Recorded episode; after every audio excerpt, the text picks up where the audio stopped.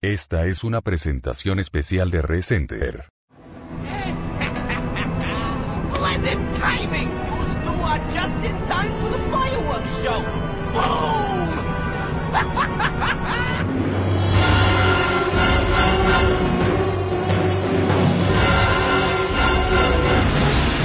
This whole town's gone to hell. The people here, they're acting like those Ganado detailed in the Kennedy report. Aside from that, there's something new, something we've never encountered before. Your plans are finished. There's no way out this time. Things are really getting interesting now, eh, Chris? Do you actually think you can defeat me? You haven't changed. The one and only. Resident Evil El especial del segundo podcast de Recenter. ¿Qué tal amigos? Bienvenidos al segundo podcast de Recenter. Hoy, desde el estudio virtual, me acompaña como siempre mi amigo y nuestro querido webmaster de la página, Mike. ¿Cómo estamos, Mike? Muy bien, muy buenas tardes. De nuevo aquí estamos pasando la semanita santa, una semana de vacaciones un poco menos apretada que, que la del día a día y por fin el segundo podcast, ya se echaba de menos. Sí, aprovechando la, la, la fecha feriada, tú sabes, no es un ca- casualmente el mejor momento para para para realizar un podcast como este, pero bueno, estamos tomando el tiempo que nos queda. Ahora quiero hacer la presentación de un nuevo eh, compañero del podcast, ah, gran amigo del foro. Ustedes lo deben conocer como usuario Ruesganita, él es Alberto. Alberto, bienvenido. Hola, buenas tardes, bienvenido y encantado de unirme al equipo. Es un placer poder ayudaros, un placer ayudaros a colaborar en todo lo que se puede. encantado a nosotros también para que eso sirva de, de, de inspiración a otros usuarios porque siempre hemos dicho aquí Mike yo eh, eh, Raúl que no por motivos eh, fuera de su voluntad no puede estar con nosotros eh, hay más ocupaciones que también le mandamos un saludo eh, estoy seguro de que nos debe estar escuchando y así como Alberto usted sabe há- háblele a Mike háblele a mí y puede tener su participación, como dicen por ahí, sus 15 minutos de fama en el segundo podcast de Recenter. Eh, bienvenidos muchachos. Hoy vamos a hablar de un tema que teníamos eh, planeado desde hace rato. Eh, ya hoy, hace 28 días atrás, oficialmente se realizó el lanzamiento del Resident Evil 5. Ya, ese 13 de marzo, fue un viernes que todos recordamos, eh, la fiesta que preparó Capcom en California, en Times Square, donde fue eh, todo el staff y bueno, fue para los que pudimos ver los reportajes de las diferentes páginas de, gamers que realizaron reportajes allá fue algo exuberante y fuera de serie. Eh, hoy, humildemente, el equipo del podcast de Evil 5 se va a adentrar a África, ya no como hicimos por la página con un misterioso bloguero llamado Adam o con los datos de una laptop de la página de la BCSA, sino ya con los protagonistas principales de la historia, Chris y Sheva, que van a estar peleando en su cruzada contra las armas biológicas y sus creadores. Amigos, hoy les quiero invitar para que veamos todo lo que es la historia y el juego del último de la última entrega de la saga del Resident Evil 5. Este es el especial del segundo podcast. Comenzaremos primero empapándonos de lo que hay de nuevo en el, en el universo de Resident Evil. Mike, contigo para las noticias. Raccoon City. The missile was allegedly nuclear. Umbrella Corporation. Las noticias con Mike. Muy bien, Ricardo. Después de la excelente presentación que has dado, damos con la sección de noticias. Y bueno, no tenemos mucho que contar porque básicamente ya el mundo de noticias ya ha parado con, con lo que respecta a nosotros. Pero tenemos dos o tres cosillas interesantes que a partir de ahora voy a comentar. En primer lugar, eh, el titular Capcom mantiene el modo versus de pago. Bueno, esto es un tema de que aparte de yo comentar la noticia podría podríais entrar también a debatir porque ha llevado mucha polémica el contenido descargable Y aquí se la de redacto, dice que parece que Capcom quiere cobrar un nuevo modo de juego, el Versus. Modo de juego consiste en partidas multijugador en línea y entre diferentes sistemas y el objetivo es alcanzar una cifra más elevada que tu contrincante antes de finalizar el tiempo. Eh, es de pago, como hemos podido saber, estará está disponible en Xbox Live y PlayStation Network. Este modo, que es competitivo y está disponible tanto para Xbox como PS3, se puede obtener mediante descarga y previo pago de 400 Microsoft Points en Xbox Live o 4,99 euros en PlayStation Network. Como decimos, este modo es competitivo y trae consigo dos modalidades de juego, donde disputar partidas uno contra uno o dos contra dos en equipo. Bien, por lo que se ha visto, ya esto fuera de la noticia, el contenido descargable es muy pequeño básicamente y, está generando mucha polémica. Eh, y claro, después de ver que prácticamente el juego nos incluye solo el modo mercenario, parece que nos hemos quedado los, los fans hardcore, nos hemos quedado un poco con las ganas de, tener más extras. No sé qué opináis vosotros. Ricardo. Eh, bueno, pues sí, yo estuve leyendo bastante sobre esto que estaba sucediendo y, y sí, me parece para lo que eh, eh, esperábamos en sentido online ya que las las ventajas que nos da el Xbox y la PC3 esperábamos algo más tipo eh, eh, de las de los juegos como modo el modo mercenarios el modo versus ese que muchos se se, se, se presentó.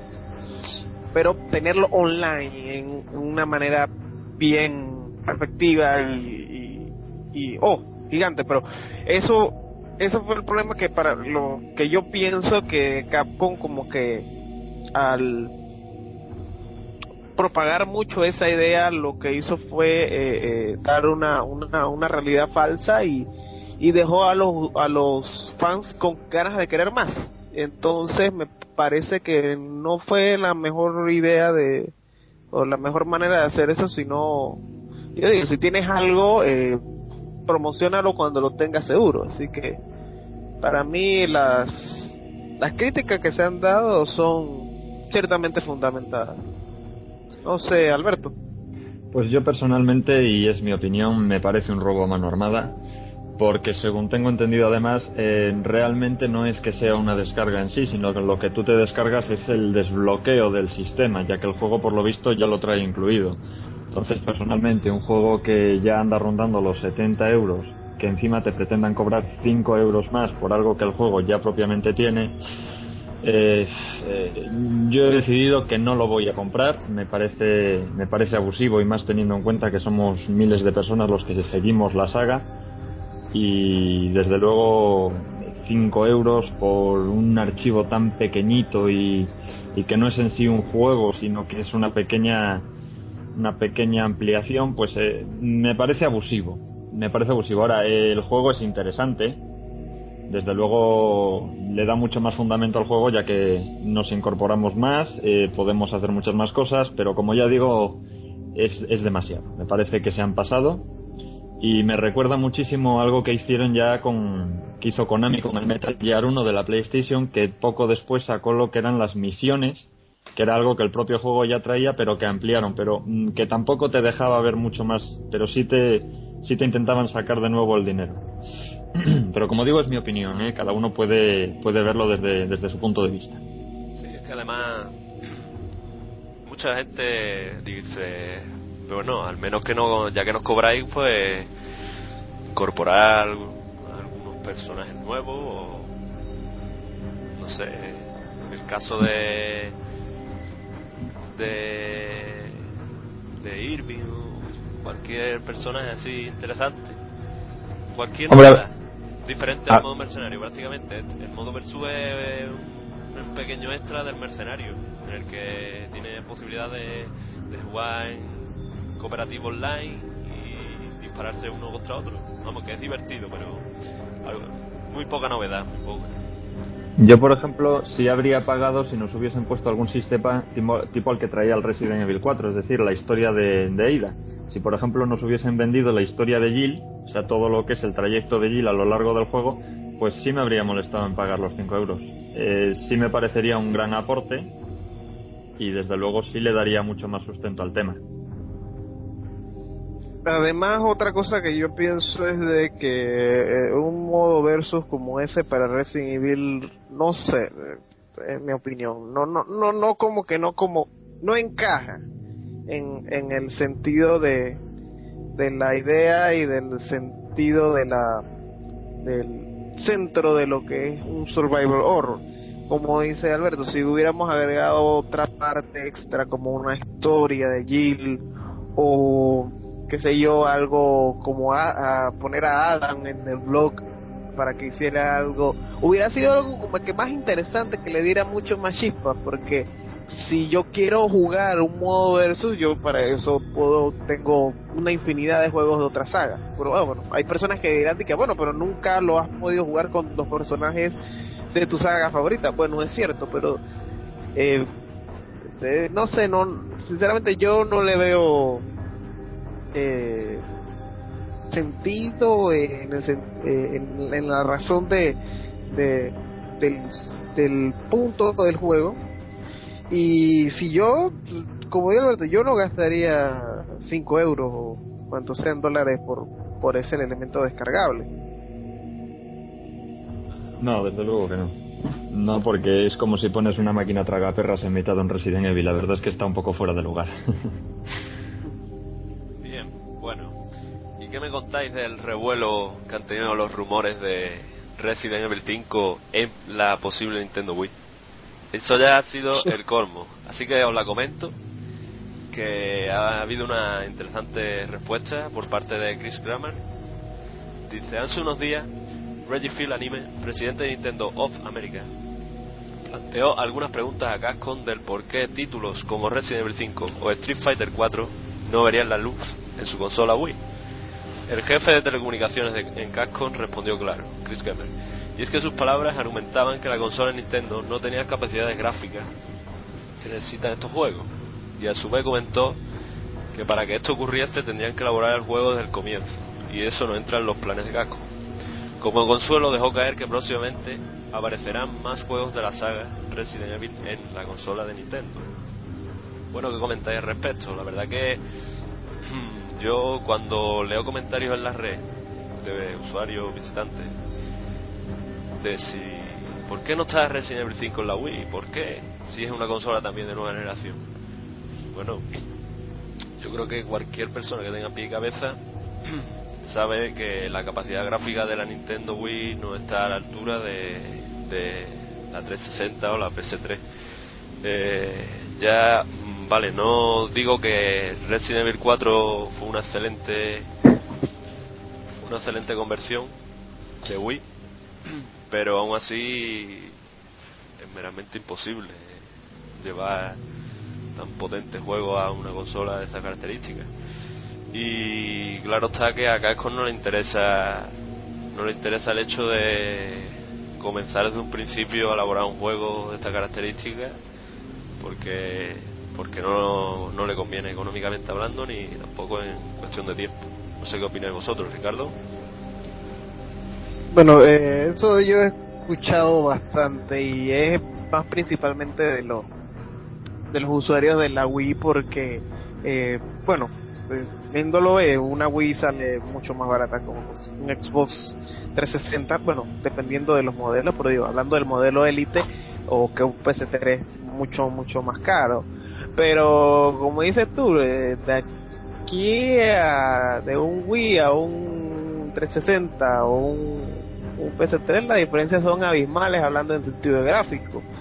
El, Capcom, como, como dice, tendría que volver a, rehacer nuevamente el juego y inmediatamente si saliera, si hubiera salido, si se harían las comparaciones y, y quedaría, las críticas saldrían a montones, porque eh, si tenemos consolas que eh, tienen el poder gráfico para demostrar un llamativo juego, ¿para qué vamos a irnos a, para qué vamos a trazarnos, por decirlo de una manera? Así que, eh, los fanáticos del, Wii y, los usuarios del Nintendo Wii deberán eh, conformarse solamente con las sagas de Umbrella Chronicles y el próximo Dark Side Chronicles porque sinceramente Nintendo no no ha, no le ha lanzado un reto a la PC3 ni al Xbox en sentido de gráficos. ellos han mirado a otra perspectiva y hasta que no lo hagan, ni el 5 y si de aquí no lo hacen a 2, 5, 6 años que se haga el 6, tampoco tendrán el 6. ¿Qué opinas al respecto? Bueno, pues yo puedo deciros que como coleccionista que soy también de consolas y videojuegos, tengo los tres modelos, la Xbox, la Play 3 y la Wii. Y francamente Nintendo eh, lo tiene muy claro si pretende tener un juego como Resident Evil 5 en la Wii, ya que la Wii es una consola mm, con muy poca potencia, eh, no enseña realmente nada nuevo, de hecho me atrevería a decir que tiene la misma o poco más capacidad que tenía la, GameCube, que la GameCube sí era una consola majestuosa para su época, pero la Wii no demuestra nada más, eh, no lo soportaría. De hecho, estoy convencido de que habría que hacerle el juego en un formato de dos o incluso hasta tres CDs. No sería posible. Y hacer el juego de nuevo para reducirle la calidad, para incluso no solo la calidad, sino el tiempo de duración, habría que quitarle más personajes, habría que quitar gráficos, sería imposible, sería algo absurdo. Y el problema que tiene Nintendo es que está, está haciendo lo que, ha, lo que ha hecho siempre. Cuando no consigue que todo le cuadre bien, recurre a, a los Resident Evil. Nintendo ya lo hizo con la GameCube, lo hizo con la Wii cuando la sacó, que sacó un juego que en mi opinión está bien, pero tampoco es nada extraordinario como es el Chronicles y es un juego de unos gráficos bastante pobres. Un juego que si se hubiese hecho para la Play 3 o la Xbox habría sido un juego excepcional. Pero bueno, todo es posible. Eh, todo depende de los contratos a los que sean capaces de llegar. Pero en mi opinión, Nintendo tarde o temprano tendrá que, tendrá que sacar una consola mejor porque no, no va a poder seguir compitiendo. Aparte que yo no sé si ustedes han jugado a la Wii, pero la jugabilidad con sus mandos es bastante incómoda. Y un juego como Resident Evil, que ya es incómodo de por sí manejarlo en un mando de Xbox o, PlayStation, ya que es un montón de controles los que hay que manejar, con la Wii yo creo que sería bastante, bastante imposible, si se me permite. Sí, la verdad, eh. de hecho, ahí está la prueba de que con el caso de Umbral Chronicle, ¿cuánto tiempo tardó en salir una, una, especie de pistola expresamente, expresamente diseñada para este juego, para el Chronicle? Y es eso, te pones a pensar en el control de Wii y dices, coño, que, que tenemos que nada más que tenemos tres o cuatro botones, ¿cómo vamos a hacer un combo? O, vamos, ya eso es fuera de onda. Claro, además que son botones que ten presente que la, el mando tiene por detrás, los tiene por delante, tienes otro mando al otro lado de la mano, eh, es muy complicado. A mí no me gusta nada el sistema de juego de la Wii. Bueno, solamente bueno, desearle suerte a los usuarios de Wii, que, que esperen, que esperen con calma el próximo Resident Evil Dark Side Chronicles y y a esperar novedades que prácticamente nos vamos a centrar todos los todos los fans de la saga en, ese juego el, el próximo año los próximos meses cuando vayan apareciendo los eventos E3 Tokyo Game Show etcétera. Bien. Y bueno la tercera y última noticia que tenemos aquí en la redacción eh, se trata se titula de Resident Evil 6 podría tardar hasta 8 años. Vale esto eh, suena muy alarmante, la verdad. No sé qué opina Alberto, porque ocho años, ocho años, pues, en ocho años puedes pasar de todo. Vamos, te puedes casar, te puedes tener hijos. Eh, esto, pues... bueno, si quieres redacto y ahora comentamos. Dice, hablando para el The Gaggets Show, Jace Bradbury, el productor Masachika Kawata, menciona que Resident Evil 6 podría tardar en desarrollarse por completo alrededor de 8 años. cuando le preguntaron sobre una posible similitud de un, de un futuro juego con Resident Evil 5, al igual que pasó con Resident Evil 4, el productor dijo, nosotros no tenemos decidido aún cuándo vamos a hacer Resident Evil 6, pero si lo hacemos podría tardar alrededor de 8 años de su desarrollo, y siendo muy esperanzador en 4. Al parecer se aproximan años de ports y nuevos spin-offs. ¿Será mucho tiempo esperar a un nuevo juego para esta generación?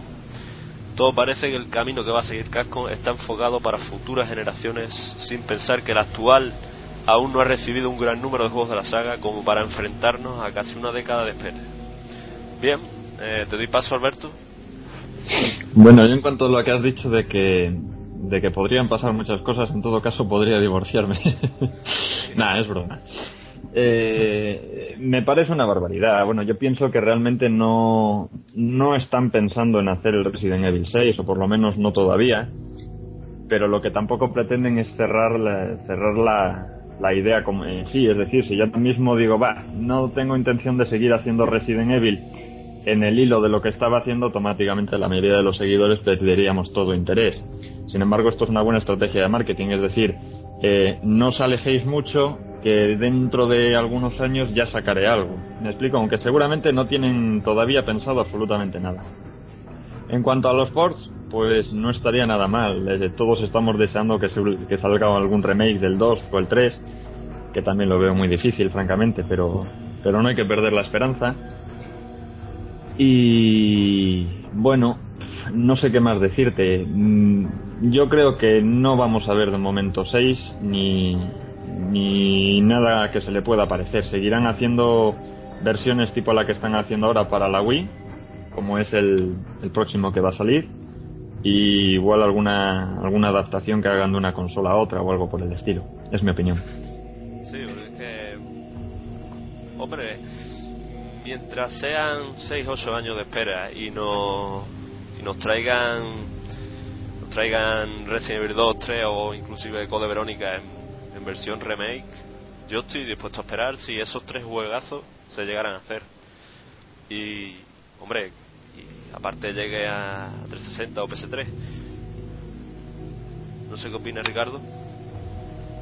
O sea, a mí, a mí me parece también que, que, bueno, la después que se haga un buen juego, la espera puede ser bastante porque eh, yo yo principalmente eh, para mí eh, la idea de que Resident Evil eh, pare con este esta entrega de Resident Evil 5 o Resident Evil 6 yo la yo la veo como que no, sería no sería para, para mi punto de vista no sería como inteligente porque hay un montón de cosas que uno puede sacar eh, eh ideas para un nuevo juego eh, y tantos remakes como están hablando ustedes que podemos hacer o adaptaciones de consola a otra que serían lo mejor y que lo que todos los fans piden. Eh, los fans ahorita mismo estamos pidiendo, por la mayoría de lo que he escuchado, un mini sondeo que yo puedo decir que he hecho preguntando a la gente, eh, es un remake de Resident Evil 2.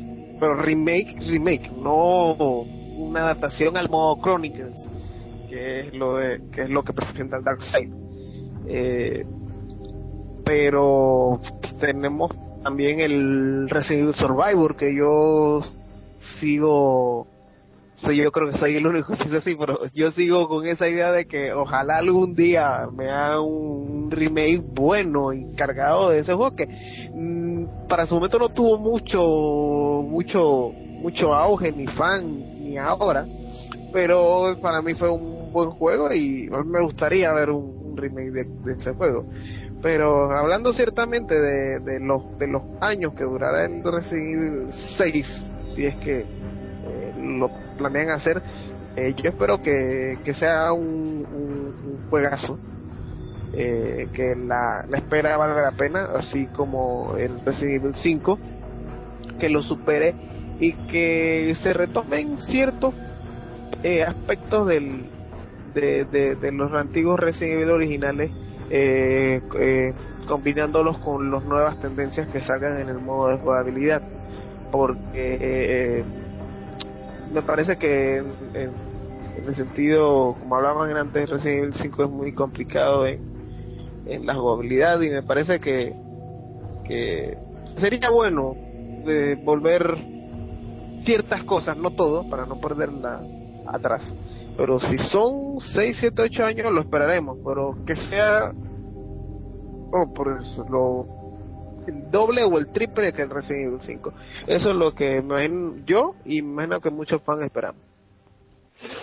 Yo, si me permites, Mike, una pequeña puntualización.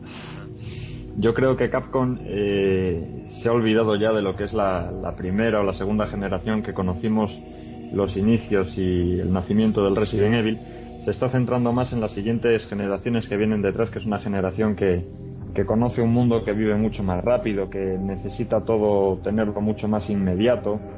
Por eso los Resident Evil que nos presentan ahora son juegos meramente de acción, de, de ir disparando y hacia adelante y hacia adelante y hacia adelante. Ya se han olvidado un poco de lo que eran los típicos Resident Evil como el 1, el 2 o el 3, en el que tú estabas en una punta de la comisaría y tenías una puerta cerrada, tenías que recorrerte toda la comisaría buscando una llave, resolver ciertos acertijos para encontrar esa llave y regresar hacia la puerta y volver a abrirla. Ahora ya no, ahora los juegos ya son mucho más inmediatos. Yo estoy en este camino y tiro para adelante y tiro para adelante y tiro para adelante hasta que llego al final.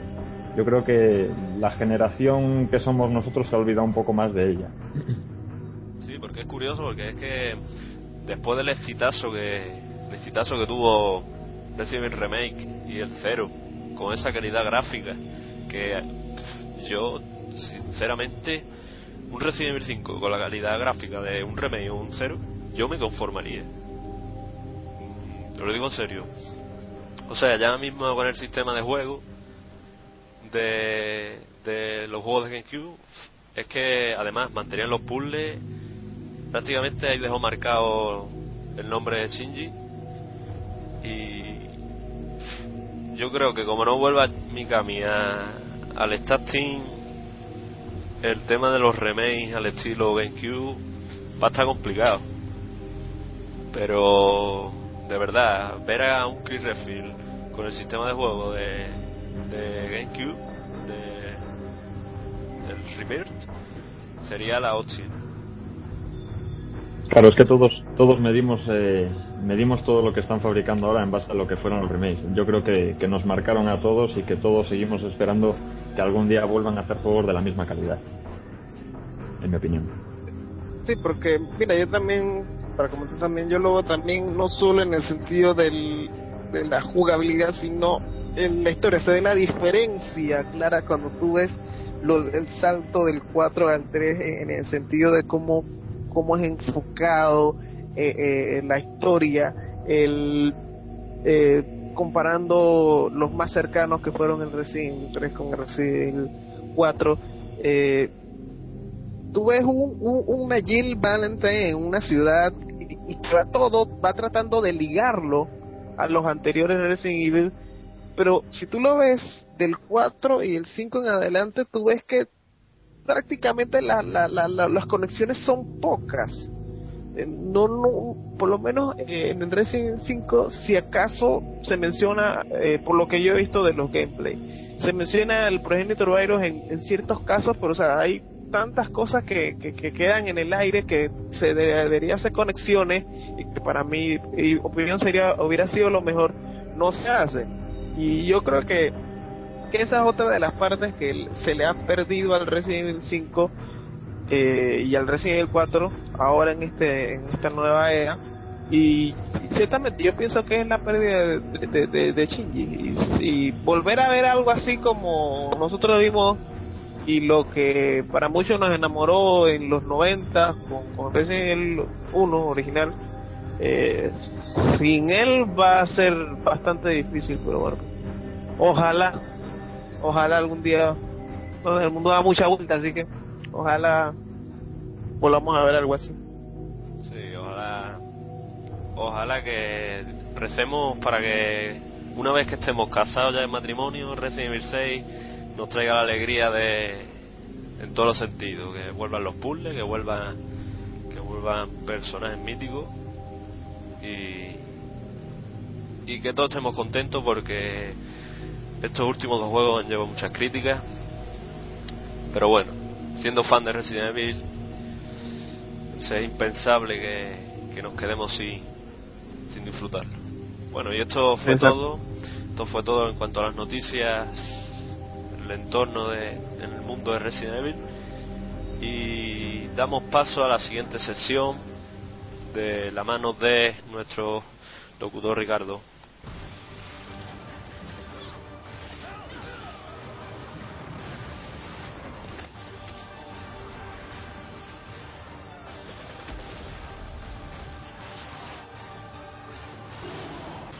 Bueno, muchachos, ya hablando antes sobre el, las noticias, todo acerca alrededor de Resident Evil 5, ahora vamos a tocar lo que es el tema del día. Vamos a hablar claramente del Resident Evil 5.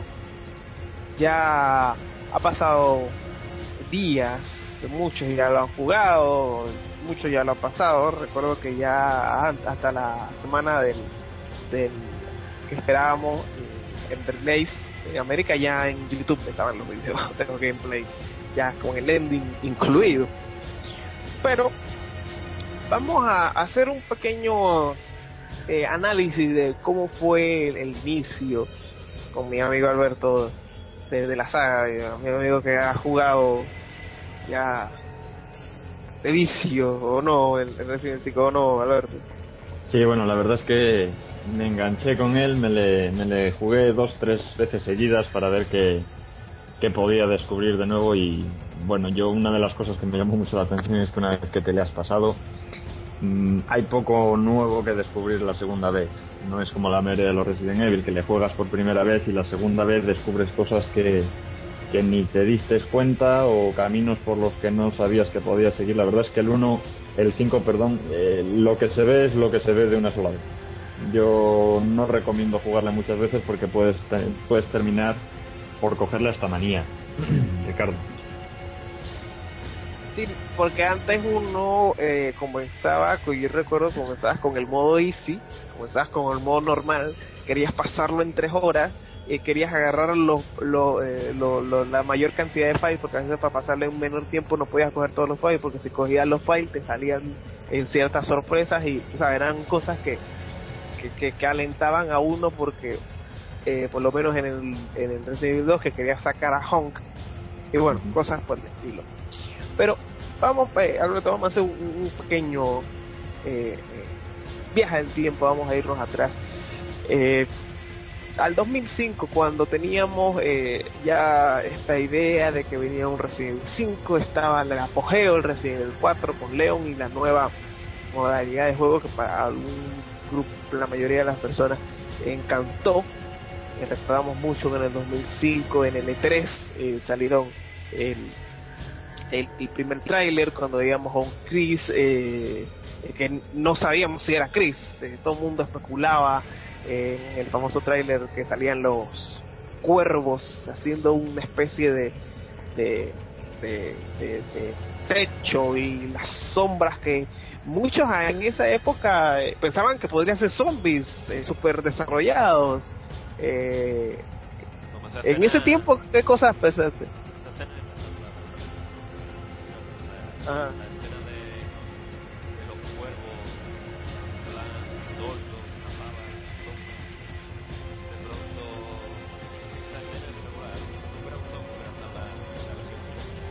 Y era muy, era muy llamativa, sí. Además dejaba mucho entrever. Pues yo personalmente cuando, cuando vi esa escena eh, tuve totalmente la esperanza de lo que no- de lo que nos perseguía eran zombies realmente. Yo sigo esperando que algún día regresen los zombies. No me gusta nada a mí el, el estereotipo de la plaga que, que han diseñado y francamente eh, hubiese sido ideal no quitar la plaga sino poner un poco de todo porque sí nos han dejado ver zombies en el juego pero ha sido un pequeño laxus de 15 segundos en los que tú pasas por una pasarela móvil y hay unos zombies que se arrastran por esa por esa pequeña pasarela yo creo que podrían haber dado muchísimo juego aunque solo hubiese sido en las instalaciones de de Tricel, como antiguos experimentos, no sé si me explico, ¿sabéis? Igual que tienen a los Licker, pues eh, como que son antiguos experimentos allá abandonados. Claro, hacer todos- una fábrica antigua de Umbrella en África, pues prácticamente los científicos mismos, el tal Miguel de los Files o u otro, lo típico que hicieron en la mansión de Resident Evil 1, que prácticamente todo, todo el personal científico era estaba infectado por el virus T. Efectivamente. Eh, ah, sí, eso eso es, es otra cosa que, que, que, que, que muchos esperamos, eh, por lo menos yo esperé que fuera un capítulo completo de zombies. Eh, eh, y también cuando salió la famosa imagen esta de, de la garra, muchos eh, añoramos un Hunter, eh, estaban los comentarios ahí, pero bueno, en el sentido de ese no salió. Eh, ese, ese trailer, así como muchos nos dejó en, en, ascuas, ya luego salieron los, los, los primeros eh, eh, imágenes sobre los, los Manjiji, eh, se, descubrió que iba a ser eh, una un, un, juego en África porque se tenía mucho porque en, en el primer tráiler si mal recuerdo eh, la, las arquitecturas parecían eh, un tipo como de también del, del, de lugares árabes de Medio Oriente. Eh, también se especuló esa idea si mal no recuerdo. Y luego caímos a lo que fue eh, la la saga en sí ya cuando se descubrieron y venían las otros los otros enigmas y misterios el de Jill que previamente fue fue descubierto. Y la igualdad y similitud en la jugabilidad con el Resident Evil 4 muchachos una cosa que yo les quiero preguntar a ustedes eh, ya en sí el Resident Evil 5 en este este este parentesco en, la jugabilidad con el Resident Evil 4 eh, ¿Ustedes creen que fue un buen paso por Capcom o debió haberse separado completamente o de una manera más amplia del Resident Evil 4?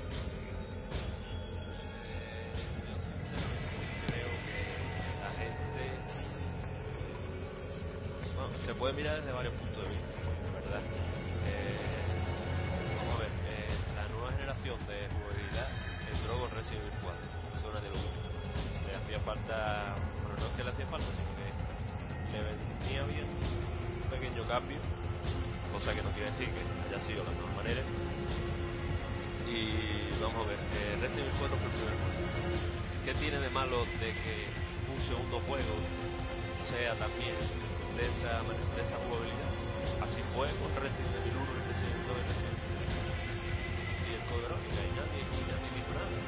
Porque, ahora sin embargo, el, el de eh, mantiene la jugabilidad del maestro Mikami y la gente sale con las críticas típicas de ah, no, pero bueno, el juego, eh, esta copia es Resident Evil 4 en HD, el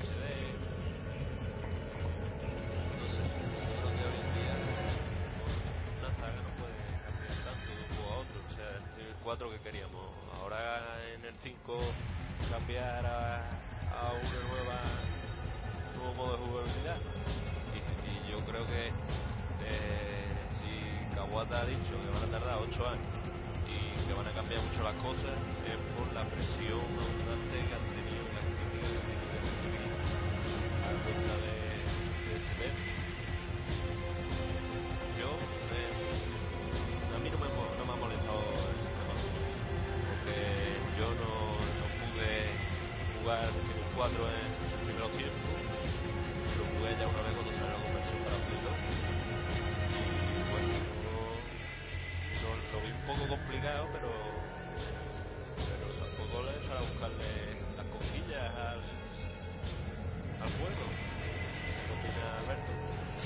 Bueno, yo puedo decir que en cuanto a jugabilidad se refiere, eh, no es que sea el mismo que el 4, es mejor que el 4.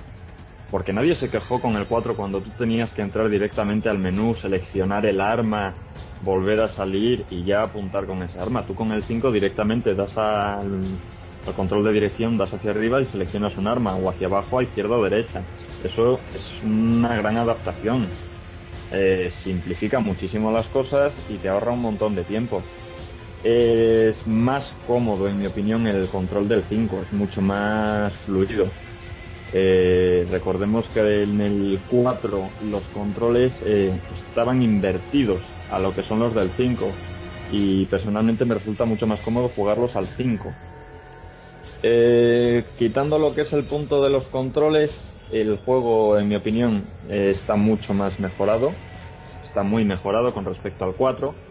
Pero pierde una esencia que todavía conservaba el 4 y eran los puzzles y la estrategia.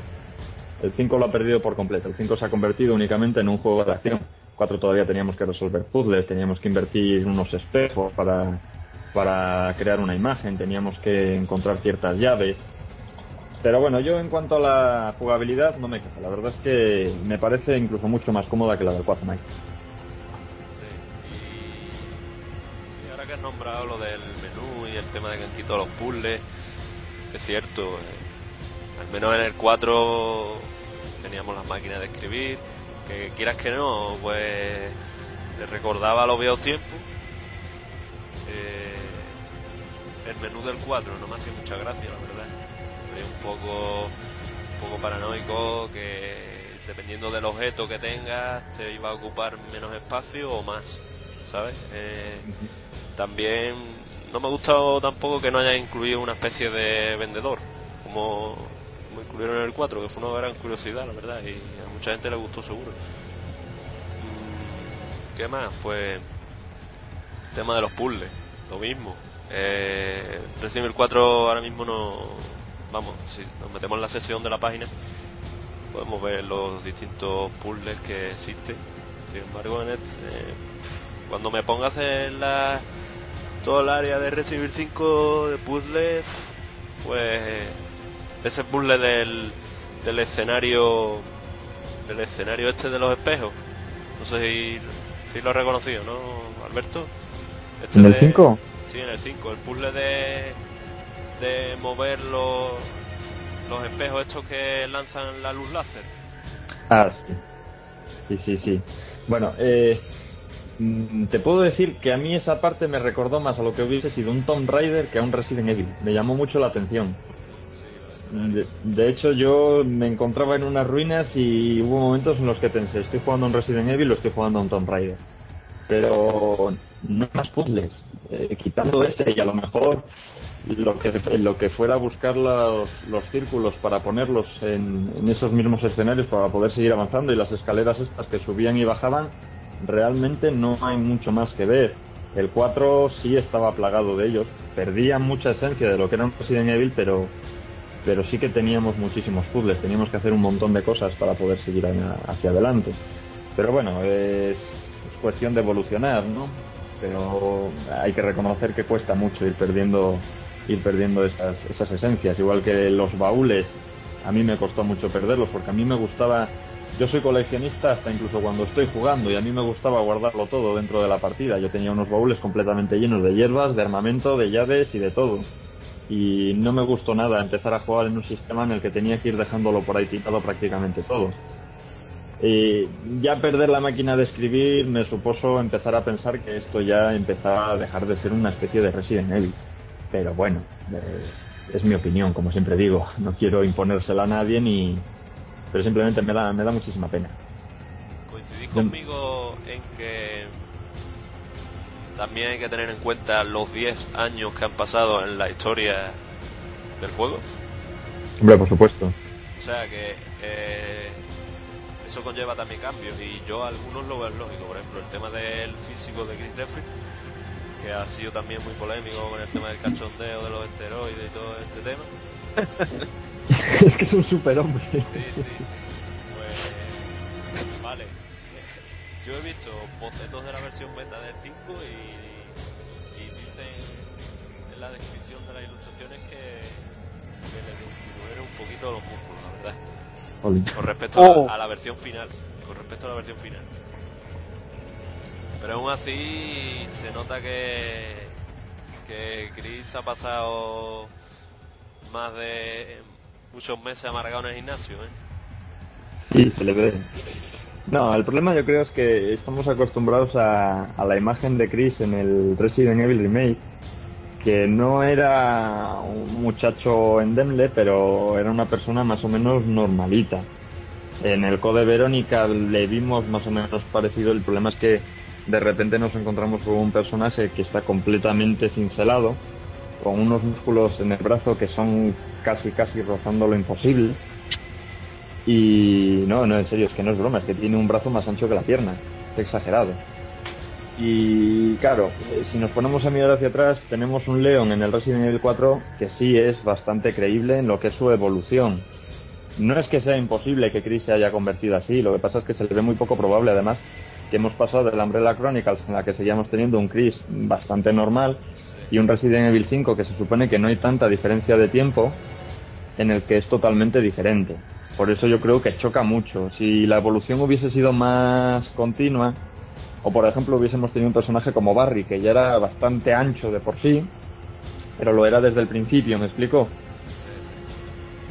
Hombre, en 10 años puede Pero- cambiar mucha gente, Resident Evil Remake y, y el Resident Evil Remake fue en 1998, en la historia, y el Code Verónica 2003. Umbrella Cónica también 2003. Resident Evil 5 ya sería el Chris Redfield del 2008-2009. Vale, han pasado 5 años. Pero sí, pues de tener veintitantos años ha pasado ya hace un treintañero ya. eh, y tampoco pasan los años en balde. No, no, desde luego que no. Pero mira, para mí la- el, el mejor cambio, eh, yo creo que fue eh, atinado, fue el, de Wesker. Eh, porque del Code Verónica al Umbrella Chronicles también él no tuvo mucho cambio. Es más, yo lo ve, yo lo vi más joven. Pero el, la- el cambio físico que se le dio por parte de la edad, eh, porque Wesker obviamente es mucho mayor que, que Chris. Ya, Wesker, si mal no me acuerdo, es un 50 años. cuarentañero. Y, y, y es un cambio que, que, que cayó en, en contorno y en contorno de evolución. En parte a Chris, eh, el cambio me pareció bueno, eh, en cierta medida no, o sea, sí eh, u- cae el hecho de que hubiera aumentado su masa muscular, pero yo creo que exageraron un poco porque, bueno, pues quizás me imagino que ya cuando él entra a la BCSA, que está en un en una agencia de un- eh, ya organizada y que es militar, eh, se le exige un poco de más entrenamiento, porque recordemos que Chris eh, trabajó por su propia cuenta y no creo que en la policía se le haya hecho un, un entrenamiento o un o se le haya pedido un ejercicio, un esforzamiento en un sentido de esa manera. Me imagino que él hacía sus, rutinas de una manera personal. Pero yo, eh, haciendo hipótesis, yo diría que lo, que lo eh, o doy esa explicación al hecho de cuando entra la BCSA, que ya es una organización militar constituida. Eh, pero me parece que, que, se, que, se exagera mucho, por eso ya, como dicen ustedes, vinieran las jodas, que por ahí había muchos, hasta en los reviews, se, se, se, se, hacía esa joda mucho de, los esteroides y, de esto, y, que, y que se presentó muy bien en uno de los trailers, recuerdo cuando va por encima del bus que salta una soga, se ve que, que Chris no salta alto, se le, se le, se le ve como que es un salto pesado. Sí, sí, tú ves que Le- de le por, de por de, de, de milagro puede subir la, la, la, la pequeña barandita que tiene. Y, y, y bueno pues eso eso eh, en parte es una es una debilidad para él porque le, le, le, le pierde la, la agilidad pero eh, contra yo creo que, que le- en el otro sentido ahora que luchaba contra Wesker le salía mejor porque si seguía como seguía antes Dios eh, le hubiera dado una paliza más grande que la de, que le dio el Code de Verónica Sin embargo, si os fijáis, nadie se ha quejado de que Jill sea rubia. Eso me ha llamado mucho la atención. De repente nos ponen a una Jill totalmente rubia, que no le pega absolutamente nada en todo lo que hemos visto, pero yo no he visto a nadie que haya dicho, oye, pues, eh, ¿y ¿por qué Jill es rubia? O me ha llamado mucho la atención. Yo no sé si vosotros os habéis fijado. Casualmente, eh, esta mañana respondí a un mensaje en el foro preguntando eso. El usuario Hans Redfield, creo que era, eh, pues sí, se lo preguntaba, decía, ¿por qué, qué carajo habían puesto allí Valentine rubia? ¿Por qué sale con el pelo amarillo si nosotros la conocemos castaña? Y, Digo, Claro. según la única prueba que tengo, bueno, que he podido comprobar es que en un file de lo- del juego, eh, concretamente, mire, os lo voy a contar, dame 5 segundos, pues comentaba que debido al experimento, eh, uso de... Sí, que, que había cogido sujeto de prueba, vale, datos del sujeto de prueba, se llama el, el archivo en concreto, Y describe sujeto, mujer de raza blanca, color de ojos azul. El sujeto ha pasado un largo periodo en un estado de coma inducido médicamente. Todas las constantes vitales, pulso, frecuencia respiratoria, presión sanguínea temperatura corporal presentan valores normales. Se ha detectado una anomalía en la pigmentación. Dicha anomalía se limita a los folículos pilosos de la zona craneal. Además, se ha observado un ligero aclaramiento de la piel, de coloración. ¿Qué os parece? Pues que la han tenido en agua oxigenada.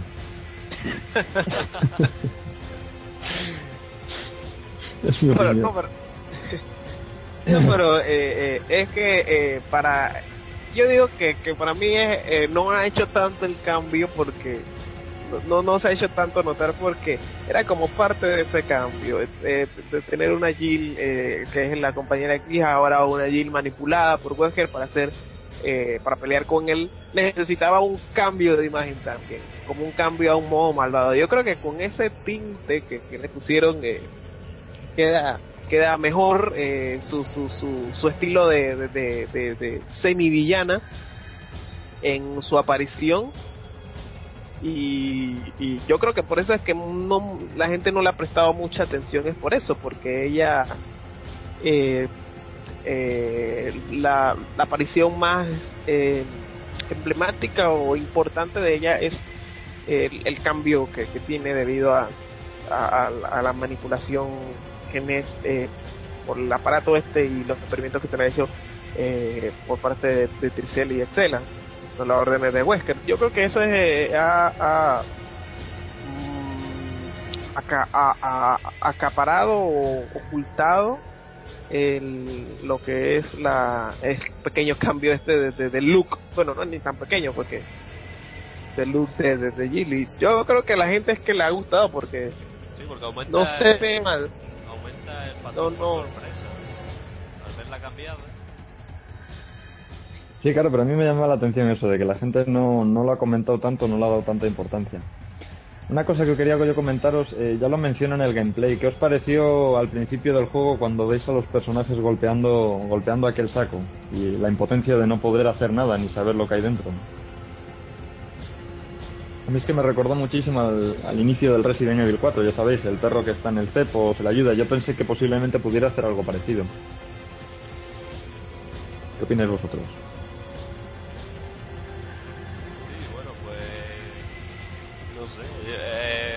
Avanzando en el primer capítulo, al menos yo que he jugado, Ricardo quizás no pueda saberlo, que no habrá jugado. eh, vemos. Llegamos a una especie de sala, bueno, antes de llegar, vemos a una especie de cabra sin cabeza repleta de cuervos, que quién sabe si se trataba de eso. Bueno, pues posiblemente. No sé. De, además curioso cómo tratan a los animales, la verdad. Sí, y un ciervo también más adelante se encuentra también tirado en mitad de la calle. Eh, eh, eh, pero, eh, bueno, yo lo- no lo he jugado, pero lo que lo he visto, los gameplay, sí son curiosos de esa manera, pero eso yo creo que es más de la, de la parte violenta, porque lo que hemos visto del 4 y el 5, lo que convierte a las, las plagas a, la- a los infectados es en una persona extremadamente violenta. O sea, sigue, sigue teniendo su, su aspecto normal, eh, solo que eh, obviamente cambiado, genet- eh, alterado todo el cuerpo por la plaga eh, por dentro, pero eh, en su aspecto lo que lo vuelve es una persona agresiva y, y yo me imagino que esa es la actitud que ellos toman con todo, porque si recordamos en el Resident Evil 4 cuando entramos a algunas cabañas veíamos veíamos eh, mujeres con un hacha entre la cabeza, eh, pegadas casi a la pared, eh, reñidas de sangre y eso es parte de la, de la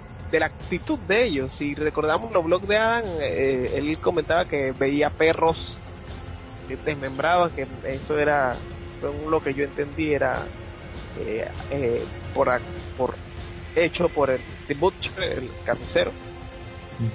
eh, pero es el verdugo, sí.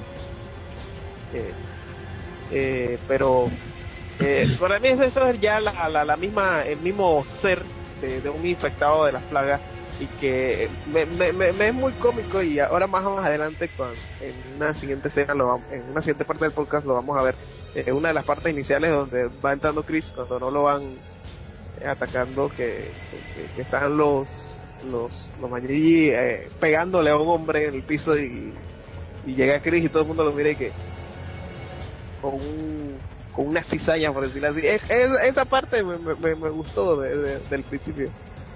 Es muy muy muy ese, ese intro es como que muy eh, eh, cómo decirlo interesante y curioso.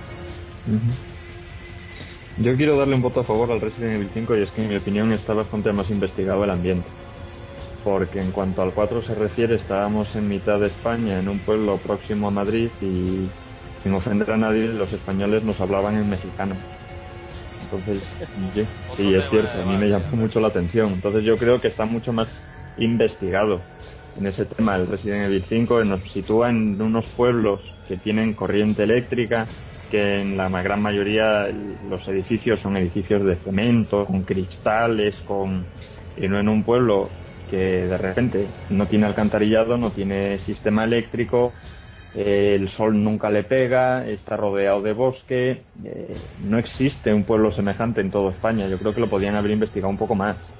Por eso yo quiero darle ese voto a favor al Resident Evil 5 porque está mucho más currado el escenario. Sí, sí, y también en, el sentido de, de, de, de del, del, ambiente eh, eh, eh, político, de, cómo, porque por lo menos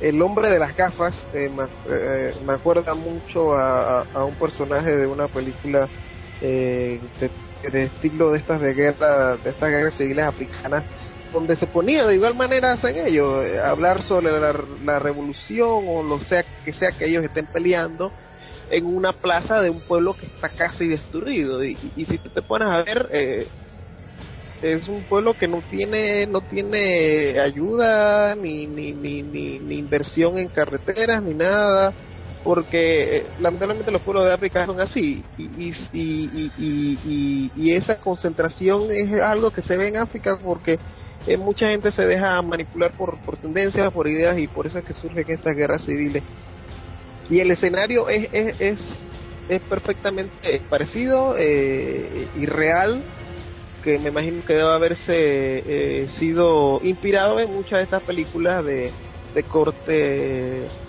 bélico y que se apegan bastante a la realidad que sucede en África. Además, eh, el hecho de que eh, el, el, el, el cerco ese que hace más o menos el, el gobierno eh, que, y, y, su y su y su inacción con, con, con la BCSA que como vemos eh, cuando Chris llega a Cheva le dice que ella va a ser como su enlace con el pueblo y con el gobierno porque como sabemos lo, eh, en esa área no no es muy querido a los gobiernos de Occidente. Así que está es una podemos hacer un análisis completo de, de, de, de, cada detalle que se ve en el lugar y acorde y es acorde bastante al al, al Resident a, un lugar de África. Si en algún momento usted tiene, tenemos la oportunidad de ir a África, eh, sería idéntico a lo que es el Resident. Sí, claro, es que es un escenario creíble, es un escenario muy creíble. Yo he estado en, en Túnez, por ejemplo, y había pueblos que, me, que, que una vez que juego al Resident Evil 5 me recordaba mucho a ellos efectivamente, pero como digo, es que el Resident Evil 4 es totalmente impensable encontrar un pueblo semejante en toda España. o, o, o lo que es eso, un castillo en, en un lugar que nadie sepa. Entonces, si hay un castillo, lo, la mayoría que hacen los castillos de Europa son lugares que, que como son dueños de... O sea, son lugares principalmente turísticos, pues que los usan los dueños para... Turísticos, para- correcto. y no sería un lugar así todo eh, donde la niebla siempre está, que es un poco eh, eh, fuera de sí. Yo no nunca he estado en Europa, pero digo, eh, con lo que uno conoce algo de, de por lo menos de clima y ambiente y de lo que ve en la tele, es sin duda fuera de sí. Claro, y es que además estamos acostumbrados a ver en África pueblos rebeldes o guerrillas. Entonces eh, es muy creíble que de repente tú te encuentres un lugar en el que hay un montón de gente que no tiene nada que ver con el gobierno, que está completamente armada y que tiene un pequeño ejército. Eh, por eso es totalmente creíble, no como en España. Un pequeño ejército liberal en España, totalmente al aire libre, sería, por ejemplo, impensable. ¿Me explico? Yo no sé qué opinará Mike de todo esto. Por sí estaba escuchando atentamente a lo que decía de que. de que parlábamos en mexicano, ¿sabes? Sí. Sí, la verdad es que es lo que tiene, bueno, también pasa con otros juegos, con otros juegos que tienen que se desarrollan en Japón. Mm, Aquí en España, Exacto. aquí en España no te De- va- de- imagino que los japoneses no, no eh, se le debe hacer mucho más difícil el, el conocimiento de, de, de este idioma. Es como, eh, por lo menos para los norteamericanos, eh, eh, ellos, eh, nosotros los latinoamericanos hablamos todos igual, según ellos. Sí. Es como nosotros veamos a, los a los japoneses, a los, a los chinos, para nosotros hablan igual. Así que son cuestiones de percepción. O sea, digo, en un sentido general, yo sé que las- hay diferencias claras cuando uno ve, Sí. eh, digo, para alguien que lo ve por ahí así que tú le preguntas, eh, para ellos no hay diferencia. O sea, por decirlo en un sentido general, pero claro que sí hay diferencia. Lo mismo podemos decir nosotros de, de los americanos con los, con los ingleses, que entendemos lo mismo. O un australiano, ¿tú te atreverías a diferenciarlo? No, la verdad es que las diferencias son muy escasas, son muy escasas. Pero bueno, yo lo que quiero decir, si nosotros hiciéramos una película en Australia, eh, no, plan- no plantaríamos una bandera americana, no se nos ocurriría. Me quiero decir que eh, ese tipo de errores que cometieron con el 4 no lo cometieron, por ejemplo, con el Resident Evil 5. Tuvieron mucho más cuidado con el Resident Evil 5. Sobre todo es que, vamos a ver, yo no vivo en el campo, ni tampoco me pongo un sombrero para ir a la granja. Es que son puntazos buenísimos, la verdad. Claro, es que la Policía Nacional va en chandal. Sí, sí,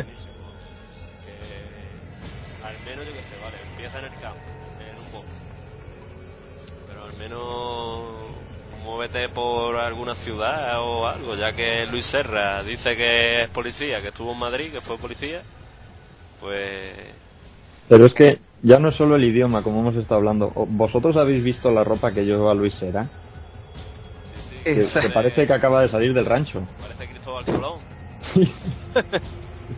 Y luego ya el, el Ramón Salazar, que parece del siglo XIX. Es que nos, nos han planteado a España como que somos un país totalmente eh, anclado en 300 años atrás. Yo creo que es la visión que tienen ellos de Europa, ¿eh? básicamente. Como somos el, el antiguo continente, ya de por sí, así dicho, pues nos han tomado por eso. Vale, aquí en España vale muchos castillos turísticos, pero, pero joder, sácame un Mercedes al menos, no un... Un coche.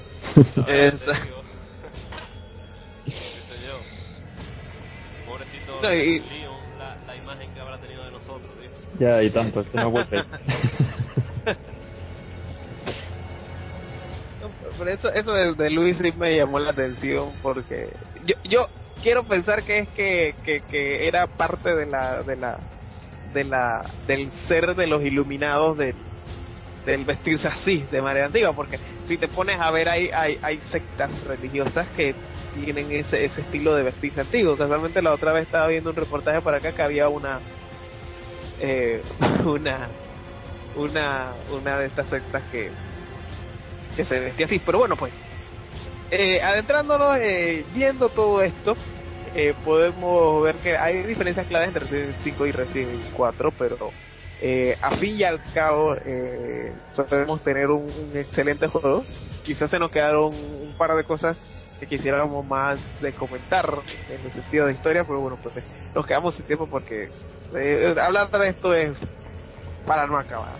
Así que vamos a darle un, un stop al tema del día y vamos a continuación con el siguiente punto del programa, que es una innovación, eh, no voy a decir exclusivo porque no he escuchado esto en otro lugar, pero puede que se haya escuchado.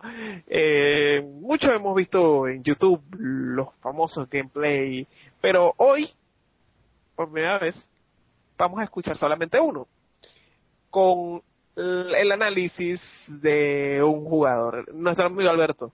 Escuchemos el gameplay del Resident, el audio gameplay, como lo había llamado, del Resident 5.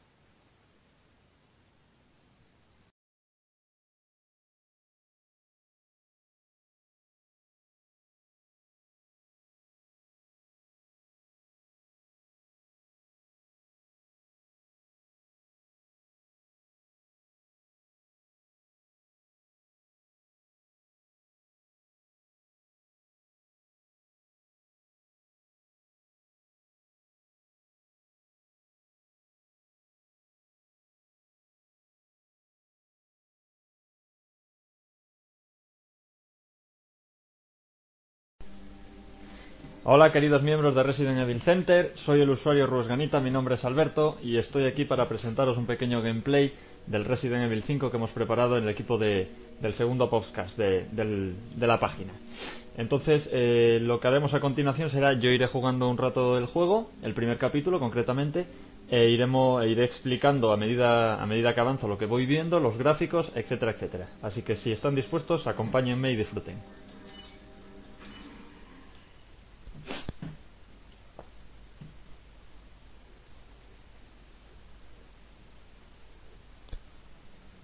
Bueno, comienza el juego y como supongo que todos ya habrán visto, empieza con, con el vídeo de introducción. Lo que podemos ver es, es la llegada de Chris a, al pueblo y un extraño personaje que gira alrededor de, de un autóctono de la zona. Y en fin, como bueno, supongo que todos habrán podido ver ya el vídeo de introducción y los que no lo hayan visto no quiero romperles la sorpresa, así que lo pasamos y seguimos.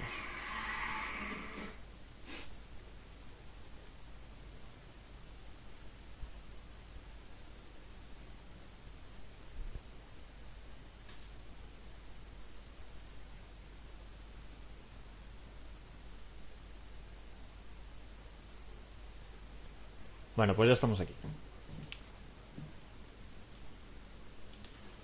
Lo primero que podemos encontrarnos es el pueblo en toda su inmensidad, con la compañía de Sheva a nuestro alrededor y a priori no podemos hacer absolutamente nada, simplemente podemos avanzar por la calle que tenemos enfrente y podemos ver a todos los habitantes de la zona que si os acercáis hacia ellos veréis cómo nos miran bastante desafiantes y con bastante con bastante deshumor. Si miramos bien a nuestro alrededor lo que notaremos es un ambiente bastante bastante iluminado. De hecho, si miráis directamente al sol, veréis que se os ciega la pantalla.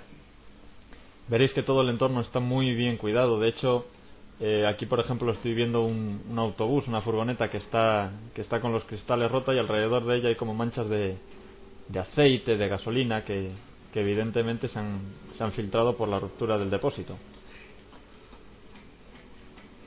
Veréis también que está muy cuidado en cuanto a, a gráficos se refiere a las sombras nada es aleatorio. De hecho, si vemos igual alguna hoja o algún algún objeto que se balancea, veremos cómo la sombra le sigue muy cuidadamente. Más adelante encontraremos a unos personajes que están golpeando un saco y que cuando le suelta el saco se menea. Evidentemente hay algo vivo dentro del saco. A mí me recordó mucho la primera vez que jugué al inicio del Resident Evil 4, donde, donde nos encontramos un perro que está, está atrapado en, una, en un cepo y que si liberamos al, al perro más adelante nos ayudará en el juego. Pues bien, aquí puedo deciros que no podréis hacer absolutamente nada. En cuanto os acerquéis dejarán de golpearlo, pero ni sabréis lo que hay dentro del saco ni podréis hacer nada por evitarlo. Si seguimos avanzando, ya casi al final de la calle está, el- está nuestro objetivo. De momento vamos totalmente desarmados, no hay ningún tipo de violencia o, o agresión hacia los personajes, no tenemos que preocuparnos por defendernos, pero en cuanto nos acerquemos a la carnicería veréis que todo eso cambia de repente. Ahora nos encontramos con un vídeo, lo pasamos y seguimos avanzando. Rodeamos la carnicería y entramos por el lado derecho.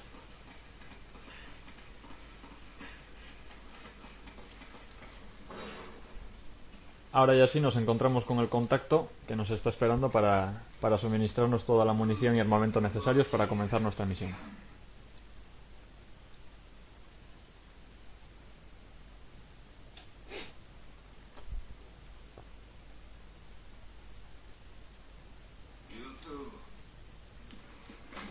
Abrimos el maletín y nos equipamos en condiciones. Bueno. Ahora que por fin ya estamos preparados, salimos a la batalla. Y atención porque ahora comienza lo que es realmente el juego en sí. Como podréis comprobar, el juego es bastante lineal, es decir, solo podemos seguir una ruta y prácticamente es siempre una, una misma calle que nos va encaminando hacia el siguiente hacia el siguiente objetivo. Una de las novedades que presenta el juego es que, por ejemplo, ya no, no- decidiremos nosotros cuándo grabar. Será el juego quien automáticamente, llegado a puntos estratégicos o lo que se conoce como punto de control, será el que decida grabar la partida. Por lo que si a mitad de, una, de un capítulo o de un episodio de capítulo decidimos finalizar la partida, deberemos volver a comenzarla la próxima vez que juguemos. No volveremos a encontrar ya más las, las míticas las míticas máquinas de escribir y ni por supuesto encontraremos más los baúles que desaparecieron con el Resident Evil 4. Es muy importante romper todas las cajas, baúles y demás que encontremos a nuestro alrededor porque casi todas ellas contienen contienen munición, armas o tanto sprays como hierbas para curarnos. Es muy importante recoger todas las hierbas que sean posibles ya que en el juego no, no abundan en absoluto. Una de las cosas que me encantan de este juego es que el entorno es totalmente interactivo. Siempre veremos o gente moviéndose por los alrededores, o animales, o gritos, o etcétera, etcétera.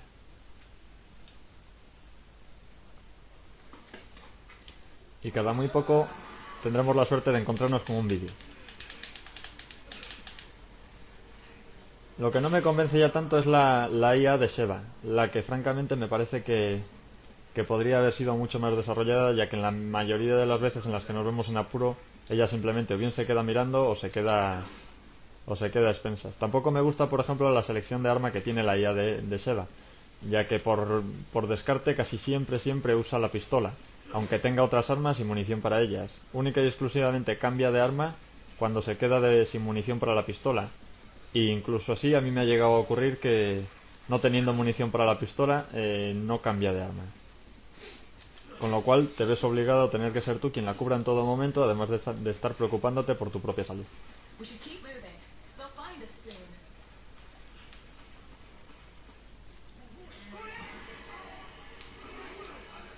Bueno, si continuamos ahora ya sí veremos que nos hemos metido en una auténtica trampa y que todo el pueblo ahora mismo está en contra nuestra.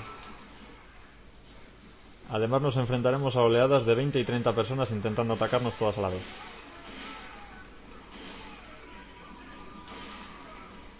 Uno de los consejos que yo, que yo recomiendo para este tipo de ataques es alejarse lo más posible e intentar disparar siempre desde, desde la distancia.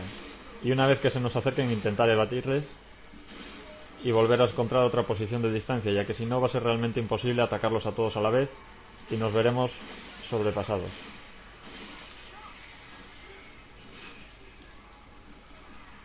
Si no tenemos suficiente munición o nos vemos incapaces, eh, lo mejor que podemos hacer es huir directamente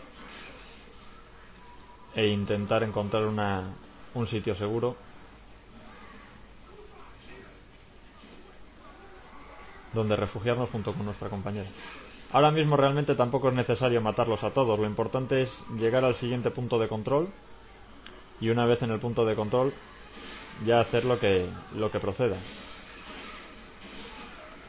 Los enemigos veréis que son mucho más inteligentes inclusive que nuestra propia compañera. Incluso a mí me ha gustado el detalle de que he encontrado en varias ocasiones que, que actúan no en grupo como mayoría en sí, sino como tumulto, sino que es muy elaborado el desarrollo. Incluso yo he tenido, he tenido enemigos que uno me agarraba por la espalda, el otro me atacaba, eh, otro intentaba evitar que yo huyera por cierto sitio. La verdad es que está muy elaborado ese sistema. El juego como tal pierde lo que es la capacidad de suspense y terror, pero sí que tiene gran capacidad de, ponernos en tensión, aunque solamente sea debido a, a la cantidad de enemigos que nos atacan.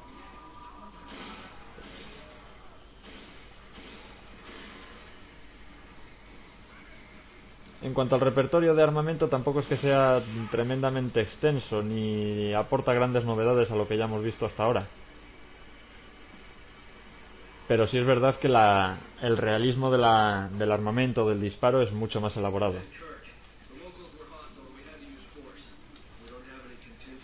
Una de las cosas que notaréis es que cada vez que tengáis que abrir una puerta en gran, en gran ocasión de veces necesitaréis la ayuda de vuestra compañera, por lo que no podréis dejarla atrás, ya que siempre necesitaréis que os ayude. Eh, ahora mismo me encuentro en una habitación que contiene unos hachas enormes y un montón de carne desperdigada, la verdad es que es un escenario bastante elaborado, bastante tétrico. Más, más bidones, no os olvidéis de romperlos todos, ya que contienen en su gran mayoría oro, plantas y armamento. También hay que tener cuidado porque en más de una ocasión he roto alguna caja en la que contenía una serpiente que si salta y no sabéis esquivarla os, os picará y os restará vida. Otra de las cosas muy interesantes también es el, el, el, modo de alternar que tiene entre la calle a plena luz del día y de repente entrar en cuevas, habitaciones muy oscuras Ahora mismo estoy en un túnel que atraviesa el pueblo de una esquina a la otra y según sales, ¡pum!, un baño de luz automático.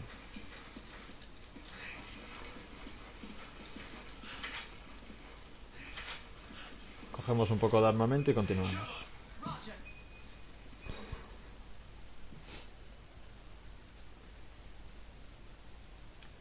Como veis he pasado ya por dos o tres puntos de control en la que la consola se ha encargado automáticamente de guardar la partida y si yo apagara ahora mismo la consola y volviera a empezar ya empezaría directamente desde el último punto de control lo cual es una ventaja pero francamente es una tristeza para los nostálgicos en los cuales me incluyo que no aceptamos de buen grado la pérdida ya de los baúles para guardar material pero que bueno, todavía teníamos la máquina de escribir que en mi opinión por lo menos podían haber dejado una, aunque no se utilizara, en cada punto de control por hacer un pequeño guiño a la saga. Bueno compañeros, y hasta aquí eh, lo que les puedo contar, ya que si sigo avanzando les desvelaré prácticamente todo el juego. Así que espero que les haya gustado y que me acompañen en la próxima en el próximo gameplay que, que desarrollemos. Un saludo. Escucha. Lo que viene es música.